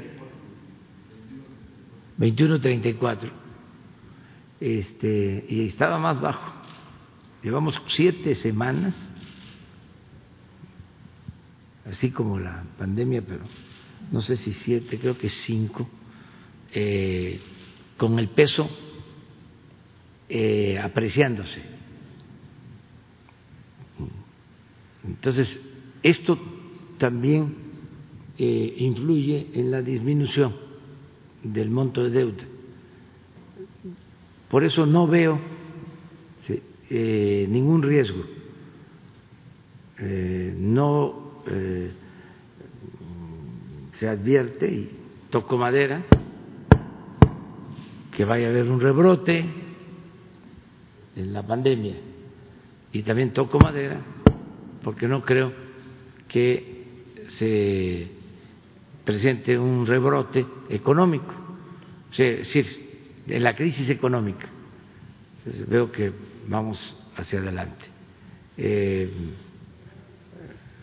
desde luego poco a poco, pero vamos saliendo. Eso es lo que planteo. Presidente, y si le merece alguna opinión el regreso del, del, panista Ricardo Anaya, quien fuera su contrincante, él dice que regresa a la vida pública y dice que lo hace en medio de un, de un desastre eh, en el país provocado por su gobierno. Y si me permite una pregunta para el canciller. Gracias. Sí, no tengo comentario, entonces el canciller contesta. Gracias.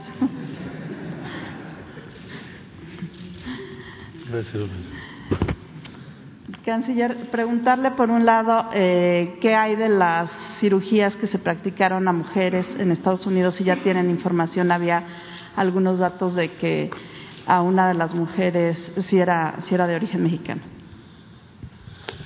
Tenemos desde la semana pasada, en el primer momento que supimos de esto, una alerta consular. Tenemos contacto con eh, ya seis de las que potencialmente podrían haber estado sujetas a este tipo de procedimiento.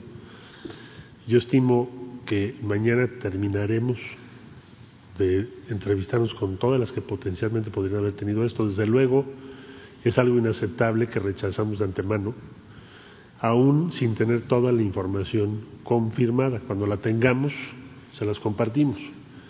Pero incluso en Estados Unidos hay toda una reacción importante de muchas organizaciones con las que estamos en contacto y eso tiene que esclarecerse.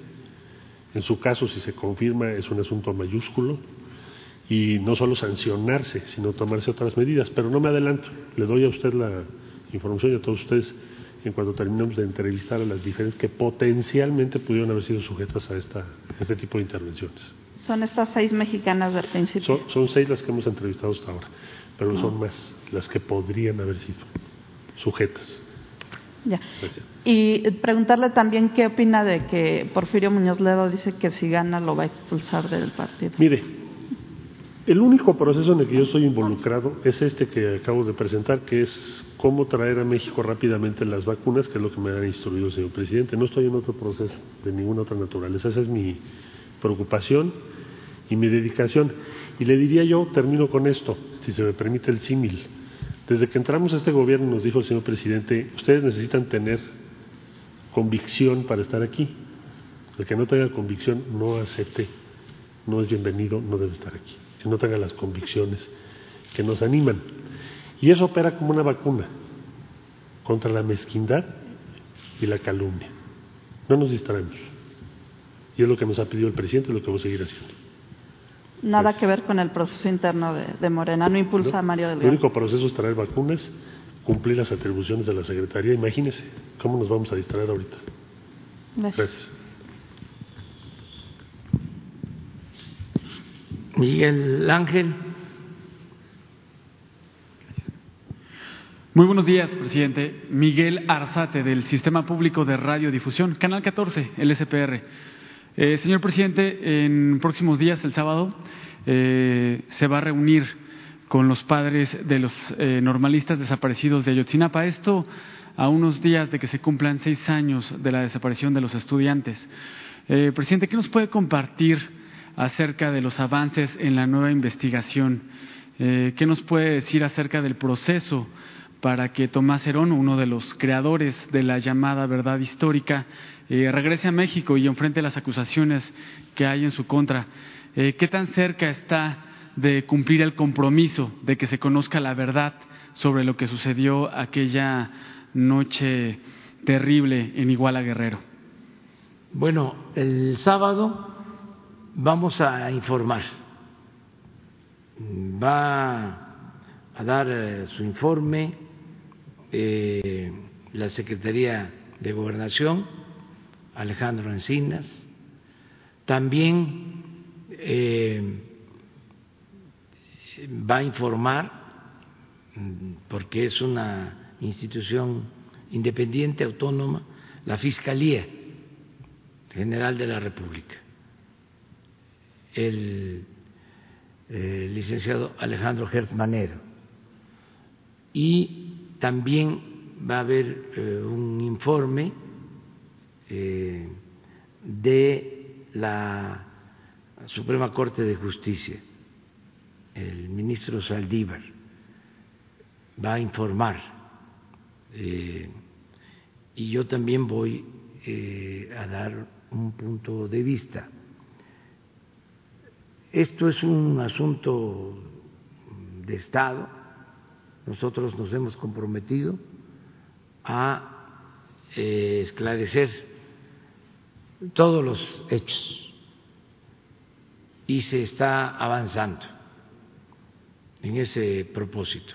Es un compromiso que tenemos con las madres, los padres de familia y con todo el pueblo de México.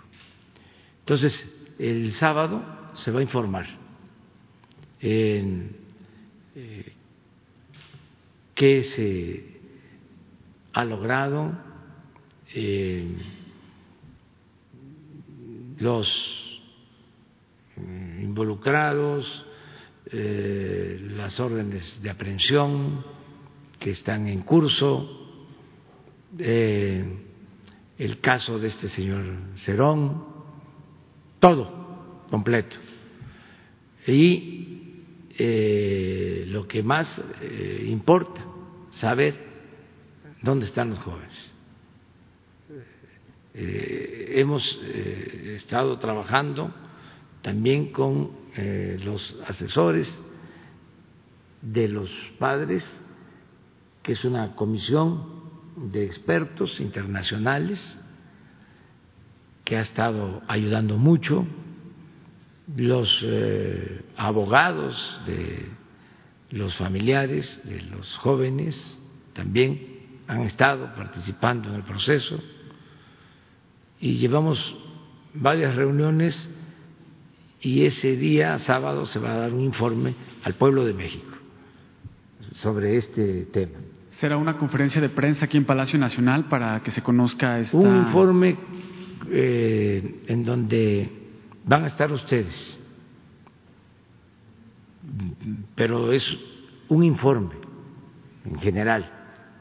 Vamos a procurar que eh, eh, sea lo más amplio posible, que la única limitante tenga que ver con el cuidado al debido proceso, por el sigilo o por la dignidad de las personas, todo esto que se debe de cuidar, pero eh, informar todo este, lo que se tiene eh, hasta ahora.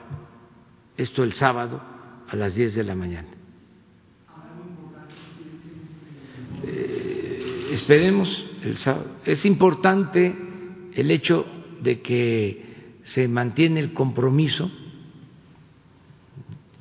eh, la decisión firme de conocer la verdad. Y un segundo tema, señor presidente, relacionado con temas de salud. El día de ayer compartió en redes sociales que se reunió con eh, representantes de la empresa refresquera Coca-Cola para hablar respecto a impuestos y el nuevo etiquetado. Preguntarle, señor presidente, eh, ¿qué nos puede compartir de esta junta? ¿Qué se dijo?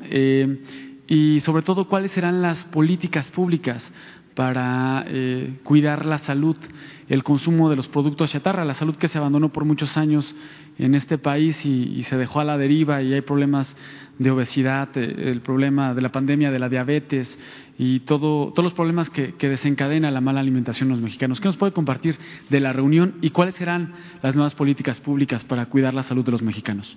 Bueno, fue una buena de plática, franca, como lo di a conocer, abierta eh, y tratamos eh, temas como el etiquetado, de cómo eh, se tiene que dar más información a los consumidores sobre el contenido de los productos industrializados en general. Este, ellos han aceptado ya la definición de las eh, nuevas reglas ya eh, eh, se están aplicando estas reformas para que todos los productos cuenten con más información sobre su contenido en azúcares, en sales, en grasas, eh, mucho mayor información. Eh, yo les diría que eh, esto fue un gran avance, el que se tenga este nuevo etiquetado en favor de los consumidores y de la salud. Hablamos también de inversiones, porque se tiene que buscar el equilibrio, eh, no prohibir y este, limitar la posibilidad de inversión de las empresas. Nosotros tenemos que estimular la inversión privada, debemos de tomar en consideración de que no podemos eh, lograr el crecimiento que requiere el país y los empleos que necesitamos crear solo con inversión pública. Lo estamos haciendo como nunca se había visto. Mm, grandes obras están creando muchos empleos. Nada más les eh, recuerdo que nunca se habían eh, mantenido trabajando más de cuatrocientos mil sembradores, como hoy, cuando un programa en el medio rural por parte de el gobierno eh, pagaba jornales a más de cuatrocientos mil campesinos. Nunca en la historia. ¿Cuántos eh, empleos se eh, han generado en la construcción del aeropuerto de Texcoco? Lo que se estén pasando a contratar en el tren Maya. ¿Cuántos empleos se generan en la construcción de los caminos de concreto en eh, Oaxaca. Estamos impulsando la industria de la construcción mucho porque genera empleos, tiene un efecto multiplicador. Se hacen las obras, eh, se generan empleos y se reactiva la economía, pero no es suficiente con la inversión pública hace falta la inversión privada, nacional y extranjera. Entonces, sin que se dañe la salud, sin que se dañe el medio ambiente, tenemos que propiciar que haya inversión privada. Entonces, de eso hablamos. ¿Habrá nuevos impuestos? Sí, habrá nuevas inversiones ellos eh, me informaron que están eh, diversificando tu producción, que ahora, por ejemplo, eh, adquirieron mm, plantas para la producción de leche, así como tienen el refresco, tienen ahora la venta de leche, que están comprando, y ese es el compromiso que se hizo, a los productores nacionales. Eh, entonces, ya tienen, además del refresco, tienen 70 productos y eh, consumen eh, frutas y consumen productos del campo. Y el compromiso es que no importen materia prima, que compren aquí. otro tema que se trató es el de el apoyo a eh, un millón doscientos mil tenderos, abarroteros, muy pequeños, un millón doscientos mil eh, dueños de pequeñas tiendas de abarrotes. Eh, yo les expuse lo de los créditos que nosotros estamos otorgando abajo. Eh, ellos han hecho el compromiso de hacer una revisión para que se entreguen créditos a un millón doscientos mil pequeñas tiendas de abarrotes. Eh, buscando que no haya intereses que sea a la palabra. Les planteé que esto lo podríamos hacer de manera conjunta, porque a nosotros nos importa mucho eh, ayudar abajo al pequeño comercio, porque estamos hablando de un millón doscientas mil familias.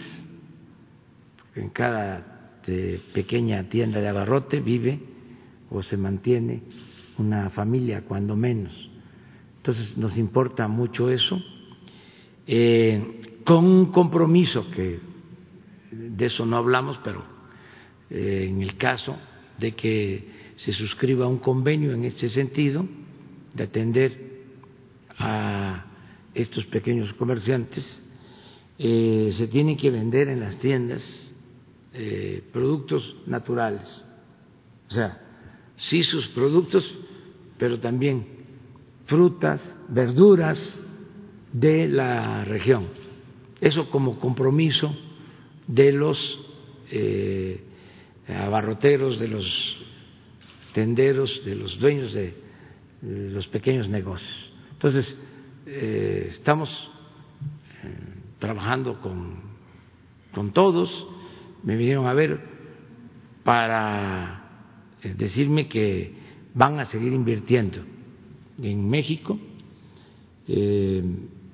también para aclararme de que ellos, pues eso es una empresa mundial y tienen distribuidores en México y en todo el país, que sus políticas mundiales em, pues eh, procuran no eh, meterse en cuestiones políticas, que en cuestiones de los países y que em, se distinguen de lo que puedan hacer los distribuidores, que además son libres para participar, pero que ellos tienen una política de respeto a la institucionalidad de los gobiernos, todo el mundo. Entonces, de eso hablamos eh,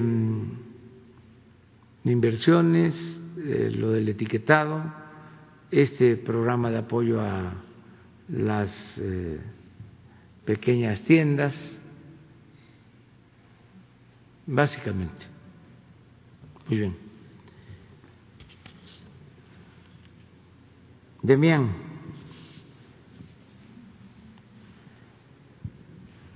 Sí, buenos días, señor presidente, eh, señor canciller, señor subsecretario, un gusto saludarles. Eh, tengo tres temas, si me permite, uno de contexto con el asunto del pulso de la salud, eh, que me parece importantísimo el doctor López Gatel, usted mismo, señor presidente, no me dejarán mentir, la pandemia de coronavirus pues, nos ha dejado un saldo enorme, tanto en contagios como en muertes, como en secuelas eh, sobre la economía. Eh, y es evidente que la, enfermedad, el coronavirus, el COVID-19, va a permanecer con nosotros pues, por un largo periodo de tiempo, como, como ya lo ha dicho incluso la Organización Mundial de la Salud.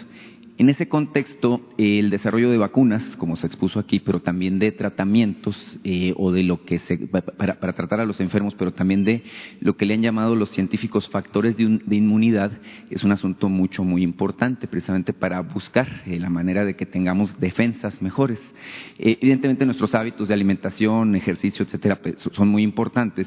Sin embargo, la Organización Mundial de la Salud está promoviendo el desarrollo de, a nivel regional, incluso a nivel de país eh, de medicamentos eh, que pueden tener que ver con la medicina tradicional, incluso con la herbolaria.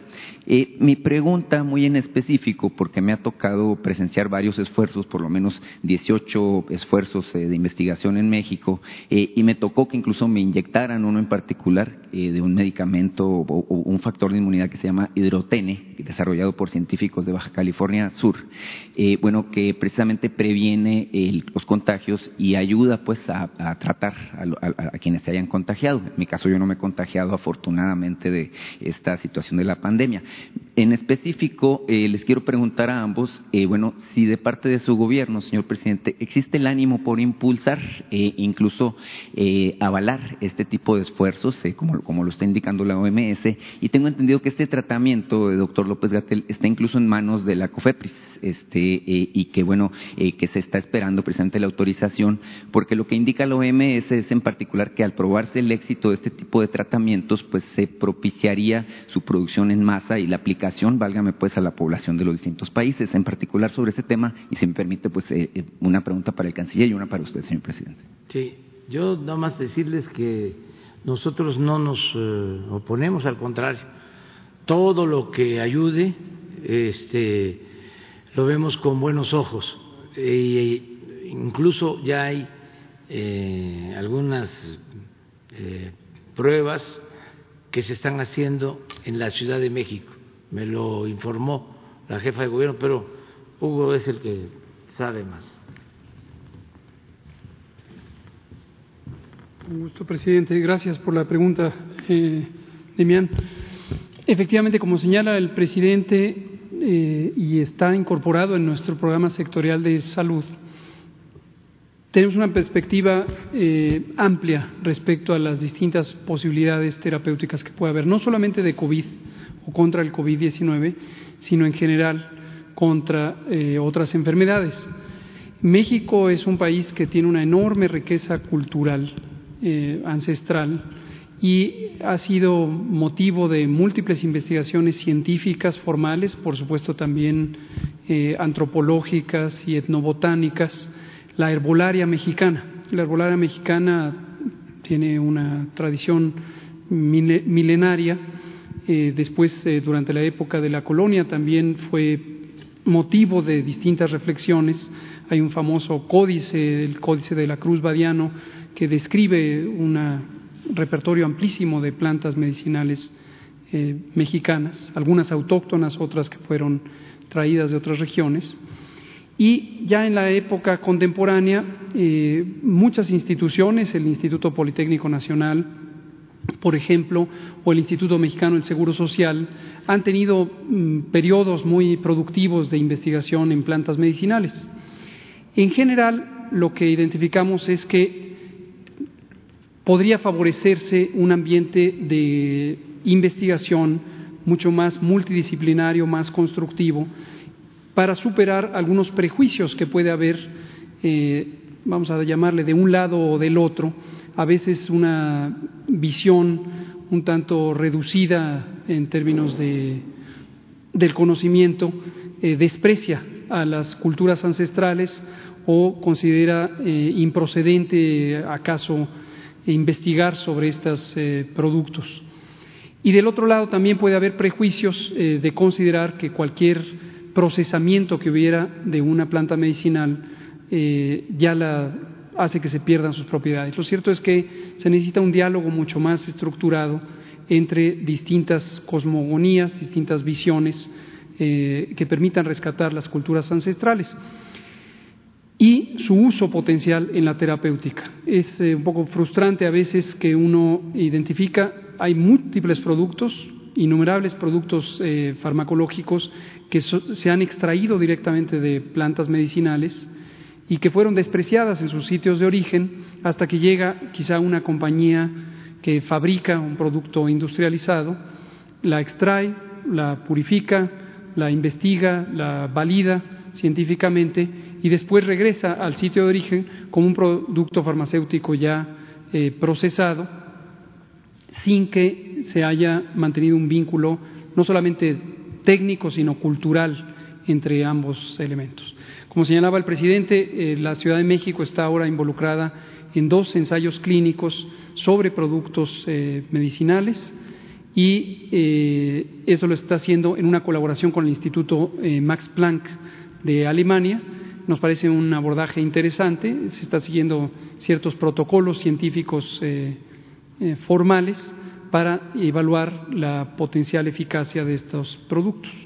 Y efectivamente la COFEPRIS, eh, entre las múltiples reformas que estamos pensando hacer, incluye el robustecer su capacidad científica, su capacidad técnica en la medida en que tenga un involucramiento con otras dependencias, destacadamente con ACIT, el Consejo Nacional de Ciencia y Tecnología, pero también queremos vincularla más estrechamente con centros de investigación de alto desempeño en las universidades públicas mexicanas y los institutos de investigación para que tenga una visión mucho más robusta en lo científico, en lo técnico, pero también una mayor amplitud de miras en lo cultural.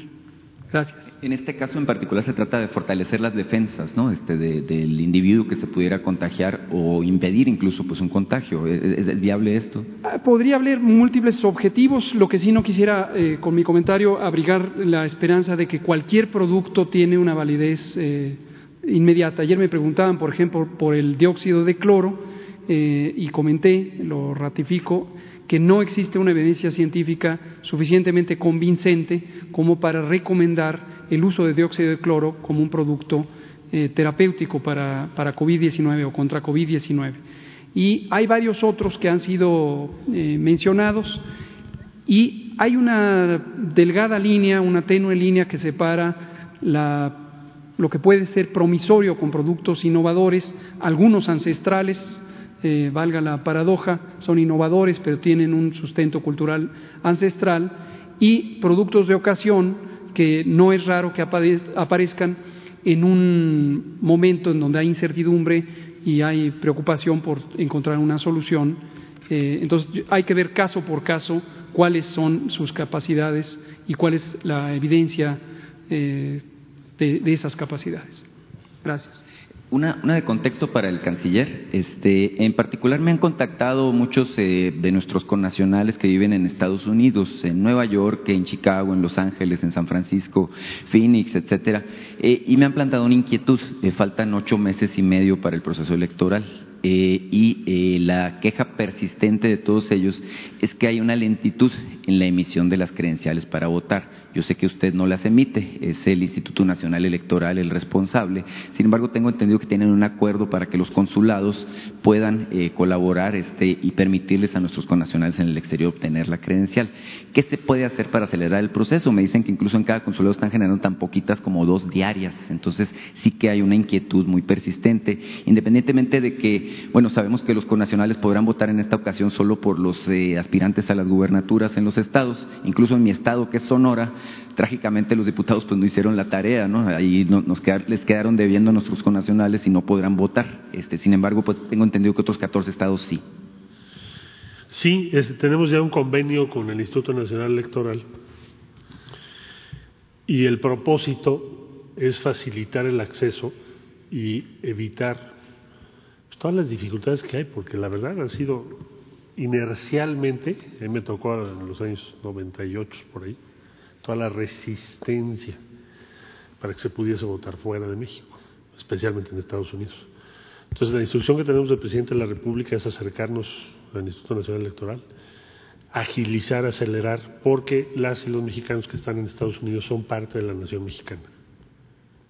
Y un elemento sustancial es el ejercicio de la ciudadanía. Esa es la tarea que tenemos y sí tienes razón, se puede hacer mucho más rápido. No diría yo que solo dos, hay algunos consulados que son mucho más, pero tiene que ser mucho más ágil. ¿Qué implica?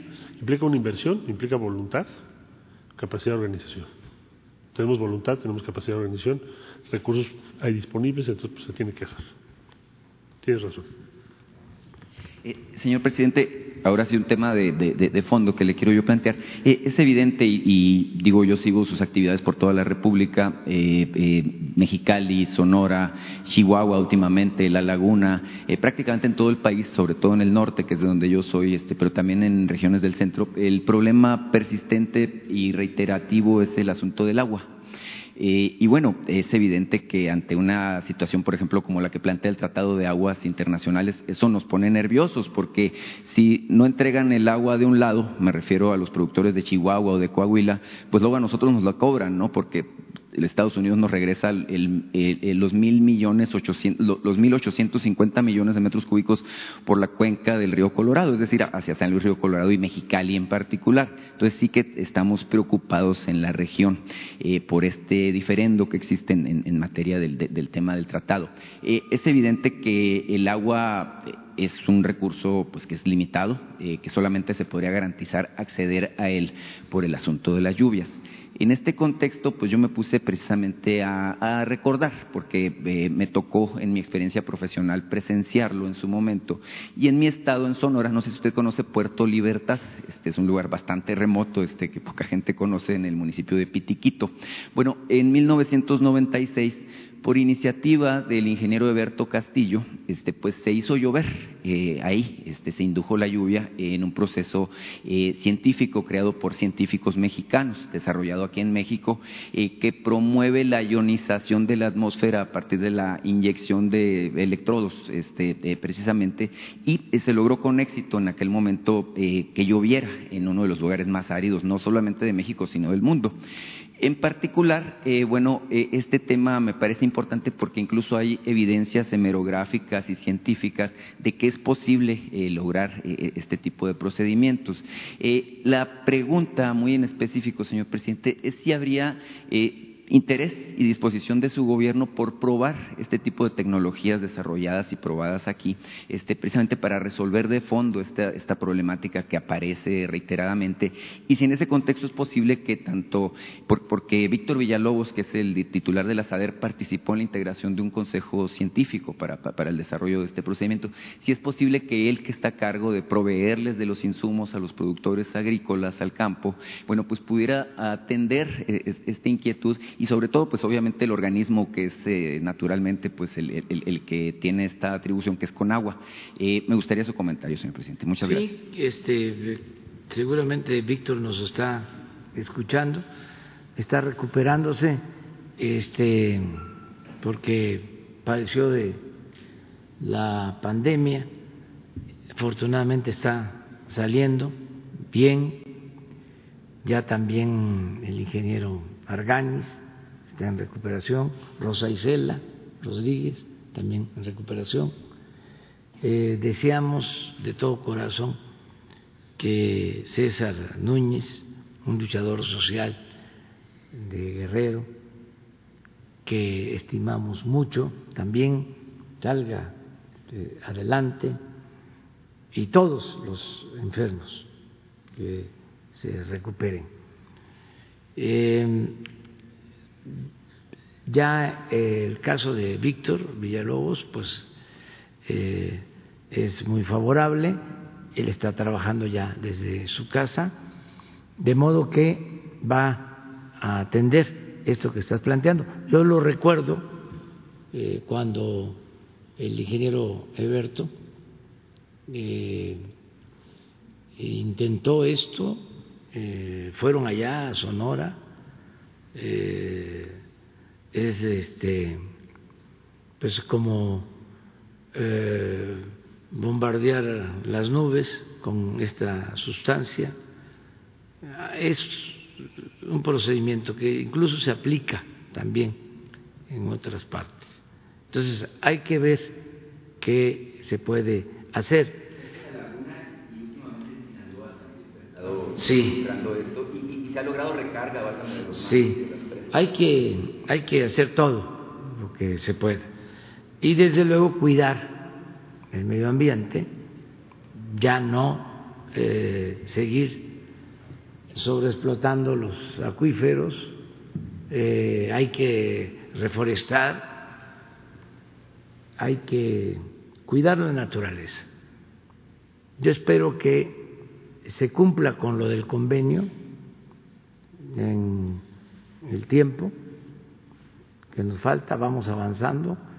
El informe de hoy es que ya llevamos como el 86% de la cuota que se tiene que pagar y nos faltan días. Entonces ahí vamos avanzando. Eh, yo lamento mucho que eh, se haya utilizado este asunto con propósitos electorales. El compromiso eh, es del Estado mexicano y el Estado mexicano somos todos los gobiernos, no es solo el Ejecutivo. Los gobiernos estatales tienen responsabilidad, más cuando pueden haber sanciones, represalias que terminan afectándonos, más en un momento tan delicado porque hay elecciones en Estados Unidos. Nosotros logramos, y es algo eh, importante, y lo voy a decir porque no tenemos nada que ocultar y siempre decimos lo que pensamos. En la campaña pasada, el tema México estaba en los primeros sitios, en el debate en Estados Unidos. Ahora no es así, afortunadamente.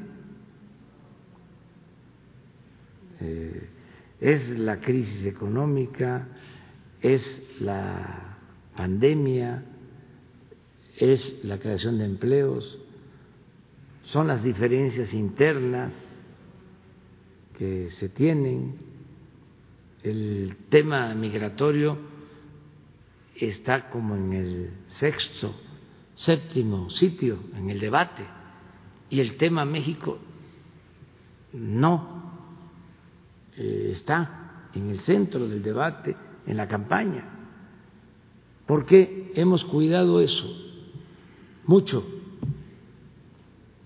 Por eso sí es muy responsable el que por un asunto partidista, porque van a haber elecciones en Chihuahua, y un partido quiere agarrar esa bandera, se envuelve la bandera del patriotismo, una actitud patriotera, corriente, oportunista, que nos pueda ocasionar un daño, porque todos los estados ya aportaron la cantidad de agua que les corresponde. Y aquí dije desde el principio que no se iban a quedar sin agua los agricultores de Chihuahua, ni mucho menos la gente. Pero este ante la falta de otro tipo de estrategias mm, optan por el oportunismo ramplón que puede afectar al país, a la nación. No puede haber ningún interés personal, de grupo, partidista, por encima del interés nacional. Entonces, eh, ahí vamos eh, avanzando poco a poco. Pero bueno, eh, esa es la, la, respuesta. Sí, vamos a, revisar esta opción, esta alternativa. Le vamos a pedir al secretario de Agricultura que lo vea. Muy bien. Hans.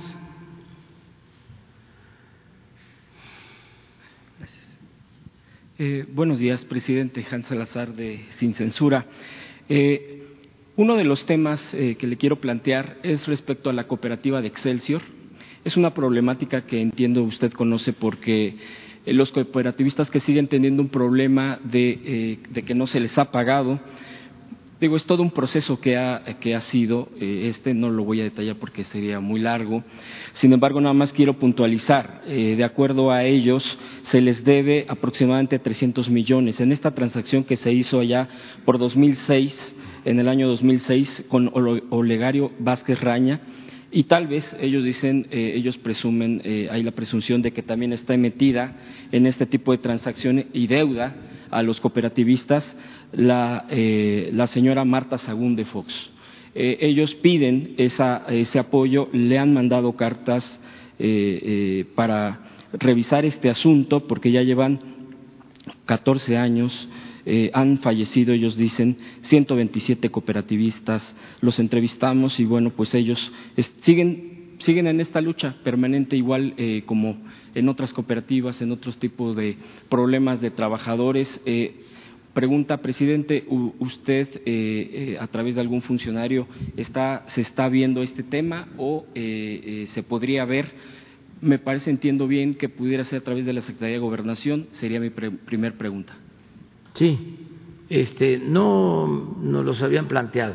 Es la primera vez que lo escucho. Desde luego conozco el antecedente. Eh, vamos a pedirle a la Secretaría del Trabajo, a Luisa María Alcalde, que este, lo atienda, que se revise sobre este asunto. Es la historia de de Excelsior.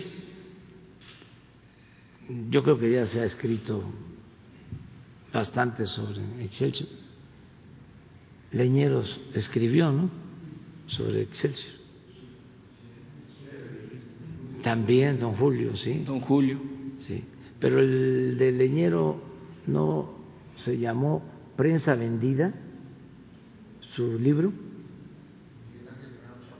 Miguel Ángel Granados. Sí, Excelsior es un eh, periódico que viene desde el porfiriato, se empieza.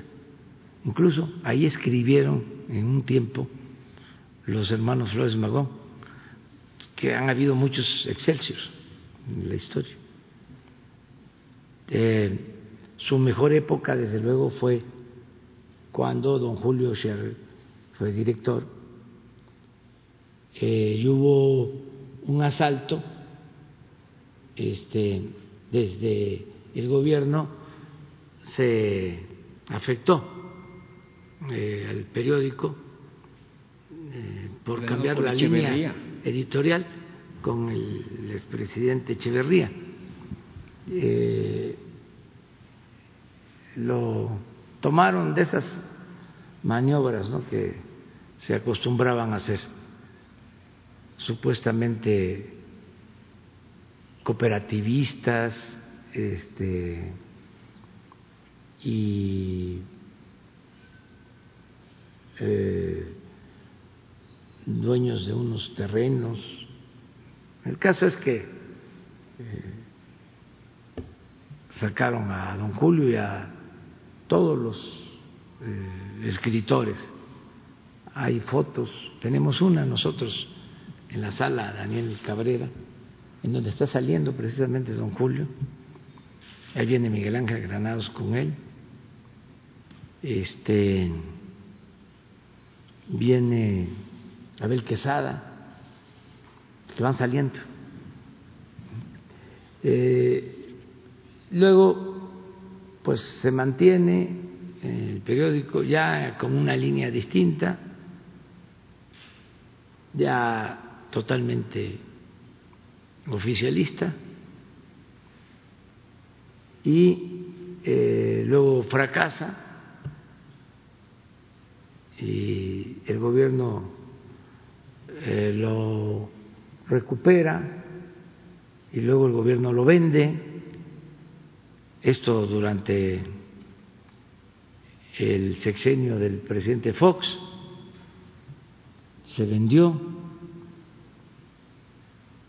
y no sé eh, cómo fue la operación este, que se hizo en ese entonces y si se le pagó o no se le pagó a los cooperativistas, pero hay que verlo y si eh, podemos nosotros ayudar, lo vamos a hacer. Sí, es una deuda, ellos afirman de 300 millones de pesos todavía. Lo, vemos, lo vamos a, ver. Eh, el segundo tema, presidente, se me permite, es preguntarle, ya usted ahorita se ha referido a eh, el tema de los 43 de Ayotzinapa, a los jóvenes, preguntarle en ese mismo eh, tenor de la comunicación que usted tenga, que tiene eh, seguramente con el fiscal general de la República. ¿Qué ha pasado con lo, lo de Lozoya? Ayer la UIF precisamente ya informaba nueva, nueva investigación, bueno, de estas tantas varias investigaciones, líneas de investigación. Sin embargo, eh, ya no ha salido el fiscal general a dar alguna conferencia, a informar de los avances respecto a todo esto, porque son varias, varios temas con el tema de los ya lo entendemos, y eh, el otro punto es precisamente con eh, lo de rápido y furioso. el canciller hace, hace unas semanas, meses, dos, tres meses, eh, dio respuesta precisamente del, de, de, la respuesta de, Estados Unidos eh, a este tema que se pidió información. Preguntarle, eh, ¿hay indicios al respecto con esta información que se le entregó a la Fiscalía de acuerdo a lo que dijo el canciller? ¿Qué pudiera comentarnos al respecto? Y ahorita, si me permite rápido, un, sí, tercer está tema. abierta la investigación y no conozco los detalles porque la Fiscalía es independiente, es autónoma. Lo que sí supongo es de que están integrando pues todo el proceso, lleva tiempo, eh, vamos a, esperar a que la Fiscalía nos informe cómo va el asunto Lozoya y también lo de rápido y furioso, que es parte de lo mismo no dejo de recordar que va transcurriendo el tiempo. Eh, mañana a ver si este, ya podemos dar un dato exacto de cuántos días faltan para que resuelva la Corte eh, lo de la consulta para enjuiciar o no a los expresidentes. Es en un lapso de 20 días aproximadamente. ¿Mande? Es en un lapso de 20 días, ¿verdad? sí, en 20 días, pero a ver. ¿En qué punto vamos? Sí, ¿cuántos días llevamos? ¿Cuánto nos falta? Bien. Eh, y por último, presidente, yo aquí le había planteado hace eh, unos días el tema de Coatepec, Veracruz, de pues esta invasión a la naturaleza, a los terrenos de, la gente que ha cuidado por años, eh, pues son defensores de la ecología. Aquí lo expuse, usted había dado instrucciones porque son invadidos por grupos clientelares, pues para fraccionar, esa es, esa es la intención, y hacer negocio con la tierra eh, y quitarles, invadirles es quitarles, arrebatarles pues eh, espacios que ellos han defendido por muchos años. Hay organizaciones de gente, de ciudadanos ahí, pues que resisten estoicamente porque los intereses son bastante fuertes. Yo quisiera comentarle, presidente, que eh, eh, a partir de esto no los han buscado a, a, estas personas. usted había indicado que de parte del secretario de Sedatu no los han buscado y, sin embargo, evidentemente, como aquí se planteó, pues han tenido algunas reuniones y un funcionario de gobierno del Estado ya amenazó por teléfono a una de las personas que ha estado defendiendo, le dijo que dejara de molestar al gobierno. Eh, como si el gobierno no tuviera la, responsabilidad, en este caso estatal, también de dar respuesta. Él es, eh, le voy a dar el nombre, eh, disculpe, eh, es el licenciado, así se identificó Miguel Ángel Torres Roldán, y su jefe es Ramón Ramos, coordinador de asesores del gobierno del estado de Veracruz. Eh, yo lo dejo ahí porque esta persona, que bueno, pues he dado sus datos aquí, pues por seguridad, por supuesto, porque tiene, tiene temor de estas amenazas, porque dicen que si vuelve a comentar algo al respecto, pues, eh, pues que pues va a haber algo pues contra ella. Entonces eh, yo le dejo el dato, presidente, ojalá puedan estar buscando a esta gente que está defendiendo la tierra, porque me parece que es justo que se le proteja, que se le cuide, más si están dando, eh, si están arriesgando su vida, presidente. Ese sería el tercer tema y gracias. Sí, yo voy a, verlo. Eh, hay que tener ahora la garantía de que el gobernador Cuitláhuac García es un hombre honesto, mm,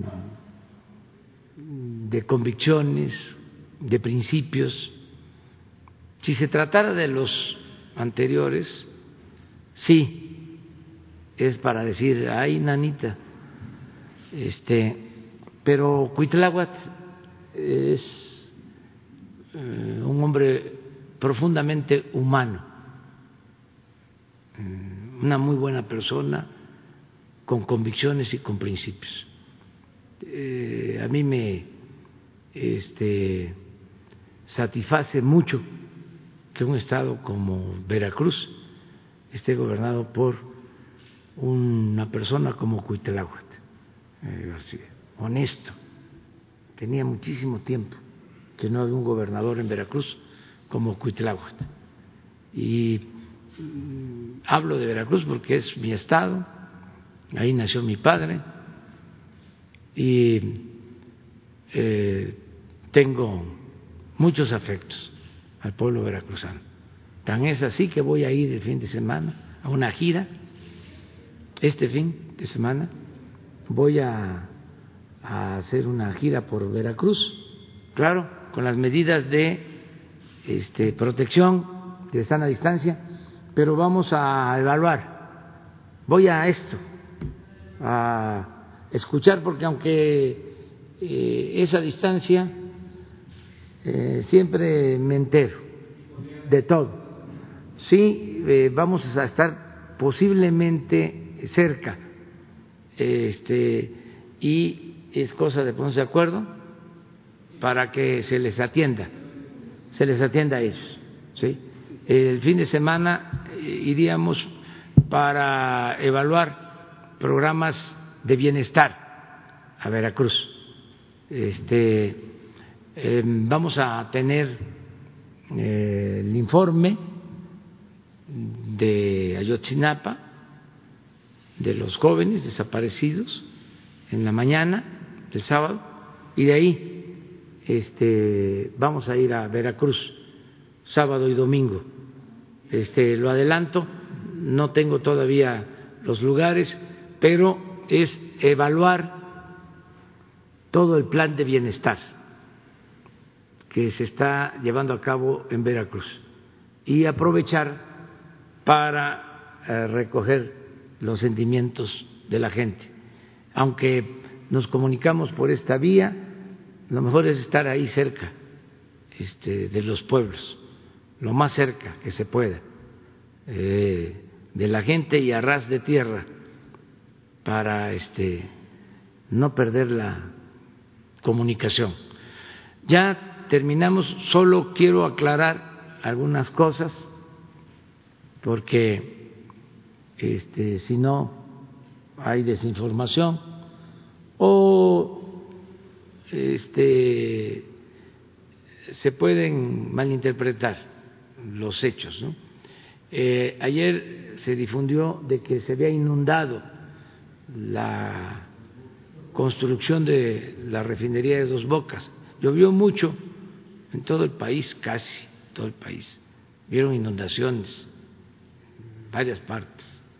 Y sí, este, no quiero utilizar el eufemismo para no decir este, inundación, se le dice encharcamientos. Este, pero sí, en efecto, hubo encharcamientos. Este, sin embargo, eh, pues están pendientes nuestros adversarios de todo. Hasta vi un eso fue después de la lluvia. Ya. No hay nada. Este, así está. Pero sí se, se encharcó, porque llovió mucho. Llueve mucho en Tabasco y está lloviendo mucho en el país. El mes de septiembre, por ejemplo, aquí, en la Ciudad de México, es el mes que más llueve. Hace cuatro o cinco días las lluvias fueron muy fuertes aquí. Ayer en Guanajuato, en, en Hidalgo, este, llovió muchísimo, se inundaron las calles y todo. Entonces estamos en plena temporada de lluvia en muchos estados, pero esto es lo que pasó, se sigue eh, trabajando. Aprovecho para informarle a Sergio Sarmiento porque sacó hasta un Twitter ¿También? Ah, pero a ver, consigan a Sergio Sarmiento en Twitter. Porque fíjense, ¿esto dónde es? Ah, Jalisco, miren. Pero esto no lo sacó Sergio Sarmiento, este, ni López Dóriga. Pero van a ver cómo le pone Sergio Sarmiento, que pertenece al Reforma, cómo pone en su Twitter. Y es en buen plan, ¿eh? O sea, es nada más para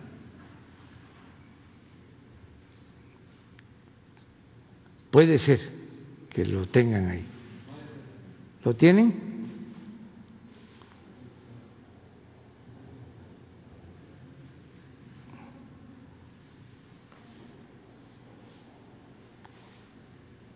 ¿Se acuerdan que no quisieron terminar el aeropuerto de Texcoco porque se inundaba?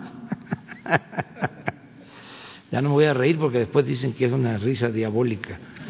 Este, este, pero este, ahí está. Este, lo otro son las ocho columnas de el Pasquín.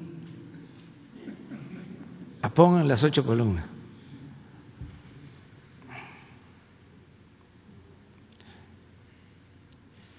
Es el periódico del conservadurismo.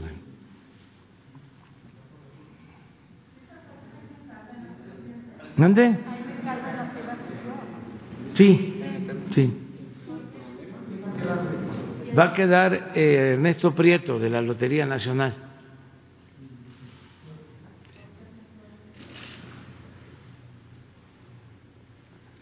Bloquean trenes en sus narices porque estaba la Guardia Nacional no intervino en Michoacán. O sea, quieren que se use la macana,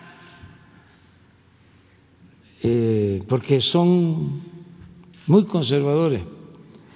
Este es un asunto que tiene que ver con el gobierno de Michoacán, aclarar a los maestros que nosotros no eh, debemos nada, eh, que incluso Michoacán, y esto aprovecho para informarlo, es el único estado en donde hubo un acuerdo que queremos hacer con otros estados, pero iniciamos en Michoacán y se les eh, amplió el presupuesto educativo en cerca de tres mil millones de pesos para que no le faltara el pago a los maestros y ese dinero se le entrega al gobierno del estado. Nosotros no tenemos deudas.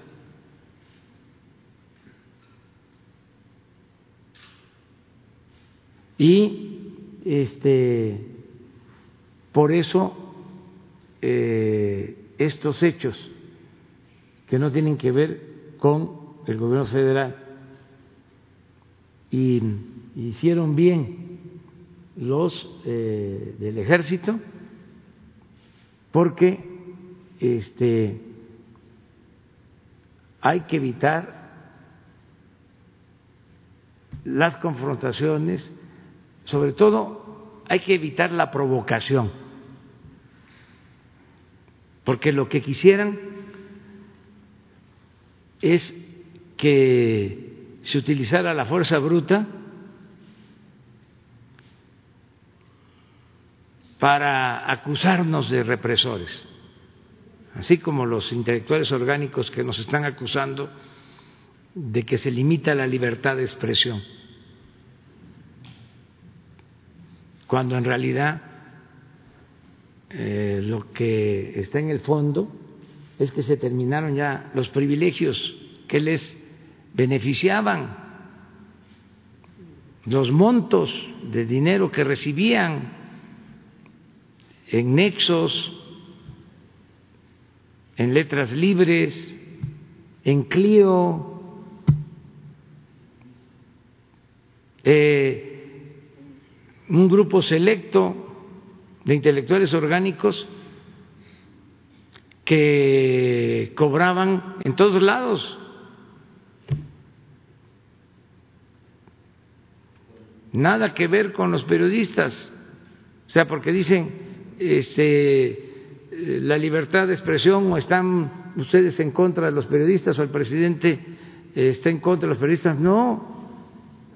El periodismo es un noble oficio. Aquí estamos hablando de traficantes de influencias de mercaderes del periodismo, del AMPA del periodismo. Entonces, este, quisieran, ¿no? Eh, que se reprimiera a la gente, porque además el conservadurismo, y esto es para los jóvenes, así como es sinónimo de corrupción, porque como decía Hidalgo, al oligarca eh, lo único que le importa es el dinero. Decía, el dios de los oligarcas es el dinero. Así como conservadurismo es sinónimo de corrupción, de individualismo, de hipocresía, así también es sinónimo de autoritarismo. Son, como se dice,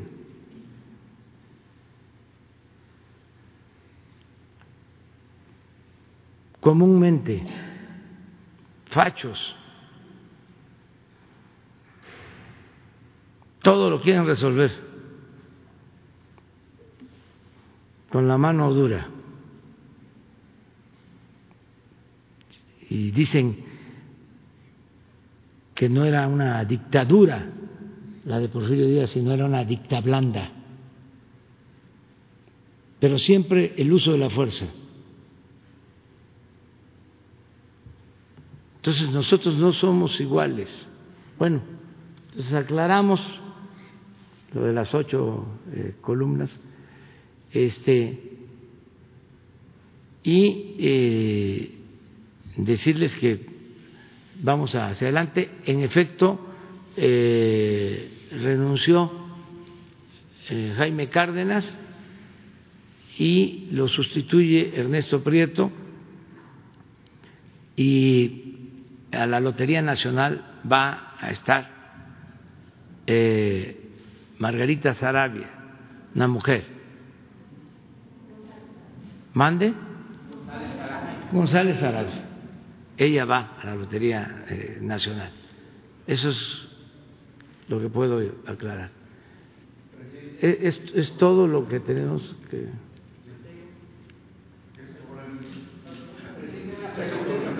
¿Eh? Ya terminamos. ¿Cómo? Porque él quiere estar más en la academia, este, eh, la administración pública más en épocas de transformación, exige mm, mucha entrega y fatigas. Hay gente muy buena, honesta, eh, con convicciones, inteligentes, pero eh, no se les da eh, lo de el trabajo como servidor público. La verdad que este esto es un apostolado. Y hay que resistir y este, trabajar mucho y tener aplomo, porque el que se aflige se afloja. Este, claro que sale uno adelante cuando hay un ideal, la utopía, lo que nos hace caminar. Cuando se busca una transformación cuando se lucha por una causa justa, cuando se lleva a la práctica el amor al prójimo. Eso da muchísima fortaleza, mucha fortaleza. Este, y nosotros aquí en el gobierno lo que buscamos es que eh, se trabaje con convicción, que haya entrega total a la causa. Este, yo eh, les mando a decir siempre a los familiares de los servidores públicos, mujeres y hombres, a sus familiares, que les ofrezco disculpa, porque muchos este, se tienen que aplicar a fondo, se descuida la familia, hay que también organizarse, administrarse para poder hacer todo, pero es muy difícil. Y digo siempre que fue más difícil lo que enfrentaron nuestros antepasados. Más imagínense lo que padeció el cura Hidalgo, el cura Morelos, Juárez, sus familiares, no poder eh, ver que sus hijos se morían en el extranjero, durísimo, el sufrimiento de Madero, imagínense que llega la mamá a verlo porque está aquí detenido por estos eh, militares eh, golpistas cabezados por Huerta y le dice que habían matado a su hermano de manera vil, de los peores asesinatos que se han este, registrado en la historia del país, asesinatos políticos, porque lo torturaron con saña y se pone a llorar, a pedirle perdón a la madre por la muerte del hermano. Y a los dos días, o poco después, lo sacan a él y lo asesinan. Y el asesinato de Zapata, y el asesinato de Villa, y el asesinato de Obregón, y el asesinato de Carranza, y el asesinato de Felipe Ángeles. O sea, eh, es muy eh, fuerte, eh, pero al mismo tiempo también es muy satisfactorio, mucho, muy satisfactorio el poder servir a los demás, a la sociedad, al pueblo, tener las convicciones, los principios. Eso es distinto a los politiqueros, a los que buscan encaramarse en los cargos públicos para sacar provecho en lo personal. Ahí no hay ideal, ahí no hay principios. Ahí es el oportunismo, es este colarse, dicen entre comillas, los puestos o los cargos, no el encargo. Entonces nosotros tenemos ahora la dicha enorme de estar viviendo un proceso de transformación. Esto no se nos va a volver a presentar. Por eso vale la pena y le digo a todos, no perdamos la oportunidad de hacer historia. ¿Cuándo? este, se va a tener otra oportunidad. Es ahora o nunca. O sea, y por eso eh, sí bien vale la pena eh, destinar un tiempo de la vida al servicio del prójimo, al servicio de los demás.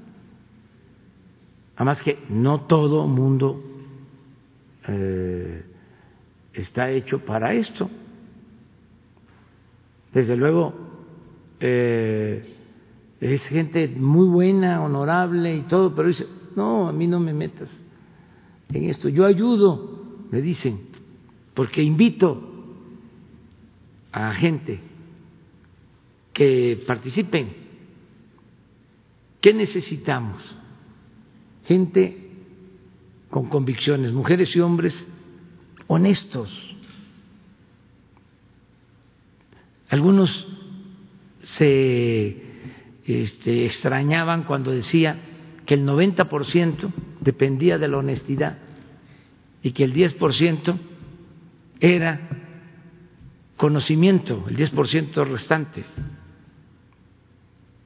trabajo. Pero lo fundamental es la honestidad. Es que eh, se tiene que tener eh, fortaleza para resistir las tentaciones del poder, el dinero, las tentaciones de lo material y el poder este exalta este hace brotar eh, virtudes y defectos. El poder atonta a los inteligentes y a los tontos los vuelve locos. ¿Se acuerdan cómo era antes? Y todavía llegan a un cargo, se sienten superiores, empiezan a vestirse de otra manera, caminar de otra manera, hablar de otra manera. Este, se transforman. Entonces, para que no haya eh, deformaciones, lo mejor es los principios, los ideales. Si hasta la gente que se formó en la lucha por años, bueno, que fueron a la cárcel por luchar por ideales. Pasa el tiempo, llegan al poder y cambian. Gente consecuente. Por eso el juicio histórico eh, se tiene que hacer a los dirigentes, a los políticos, hasta que mueren. Porque mientras uno esté vivo, siempre va a haber la tentación. Esto es como caminar en la cuerda floja. siempre la tentación. Lo importante es resistir. Ah, ayer dije de que eh, Gómez Mon había hecho una compra y no es Fernando, es su hermano, Miguel, van a aclararlo. Pero sí, no tienes ahí, sí se, se rayaron. ¿eh? Este, no, esa no, eso porque eso es personal, pero sí es Miguel. Este, compraron el terreno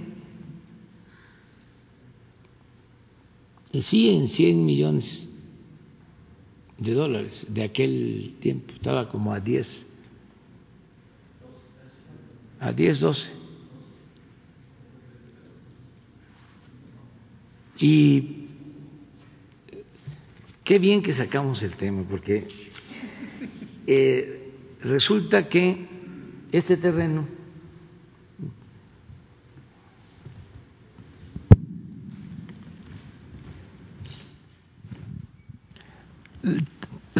compraron el terreno en el 2008 en aquel entonces 1.212. Por eso hablaba yo de 100, 1.212 millones de pesos. Por eso hablaba de los 100 millones de dólares.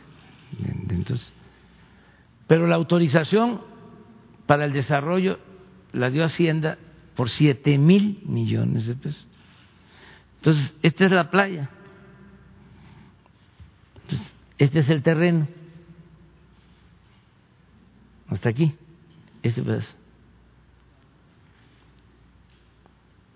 Son 2.475. No. Aquí está. 2.381.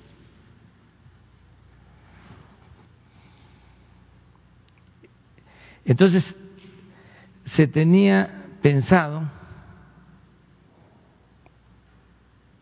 bueno, hay una deuda de 2.496. Fíjese los negocios estos, claro, a cosillas del erario. Entonces, desde que se compró, no se ha hecho nada. Y claro, no hay quien quiera comprarlo porque se compró a un precio elevadísimo. ¿Por qué no pone la otra lámina? ¿Hay otra? Esta.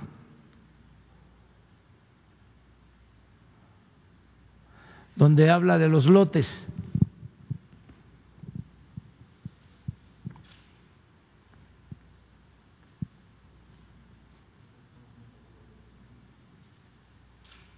Este es el terreno.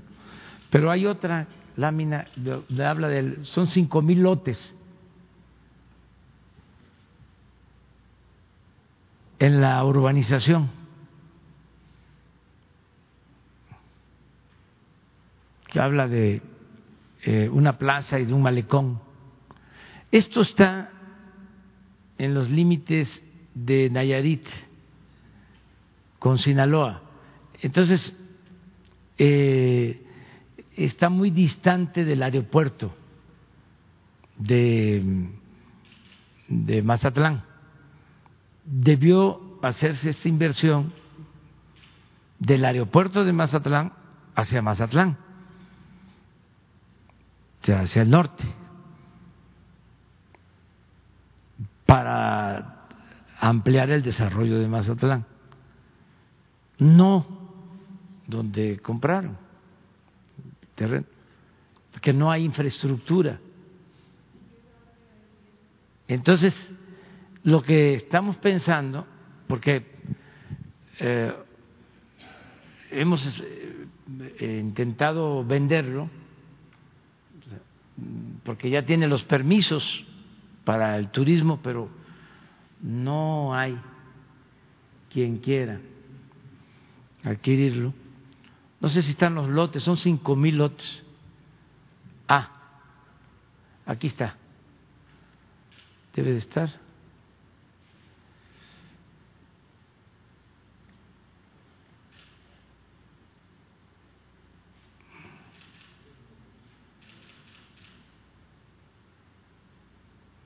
No dice.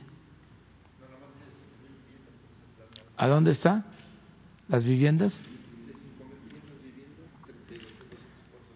Ah, esto es exactamente, sí. Son 5.500 viviendas. Eh, los, son lotes, pues, que para. Entonces, si no lo eh, vendemos, porque ni modo que le metamos más dinero,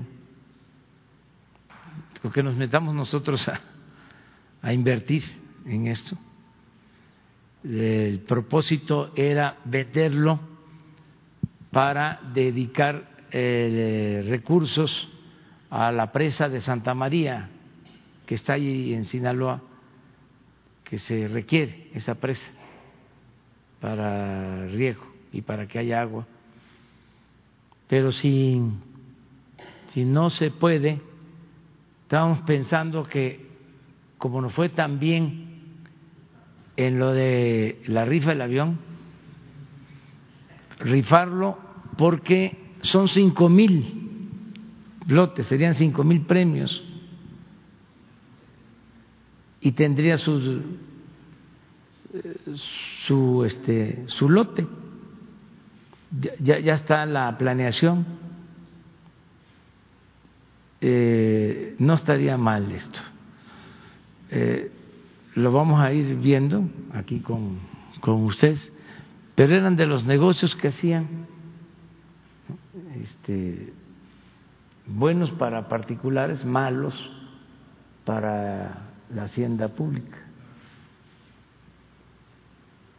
Muy bien, pues ya. Mañana. ¿Cómo?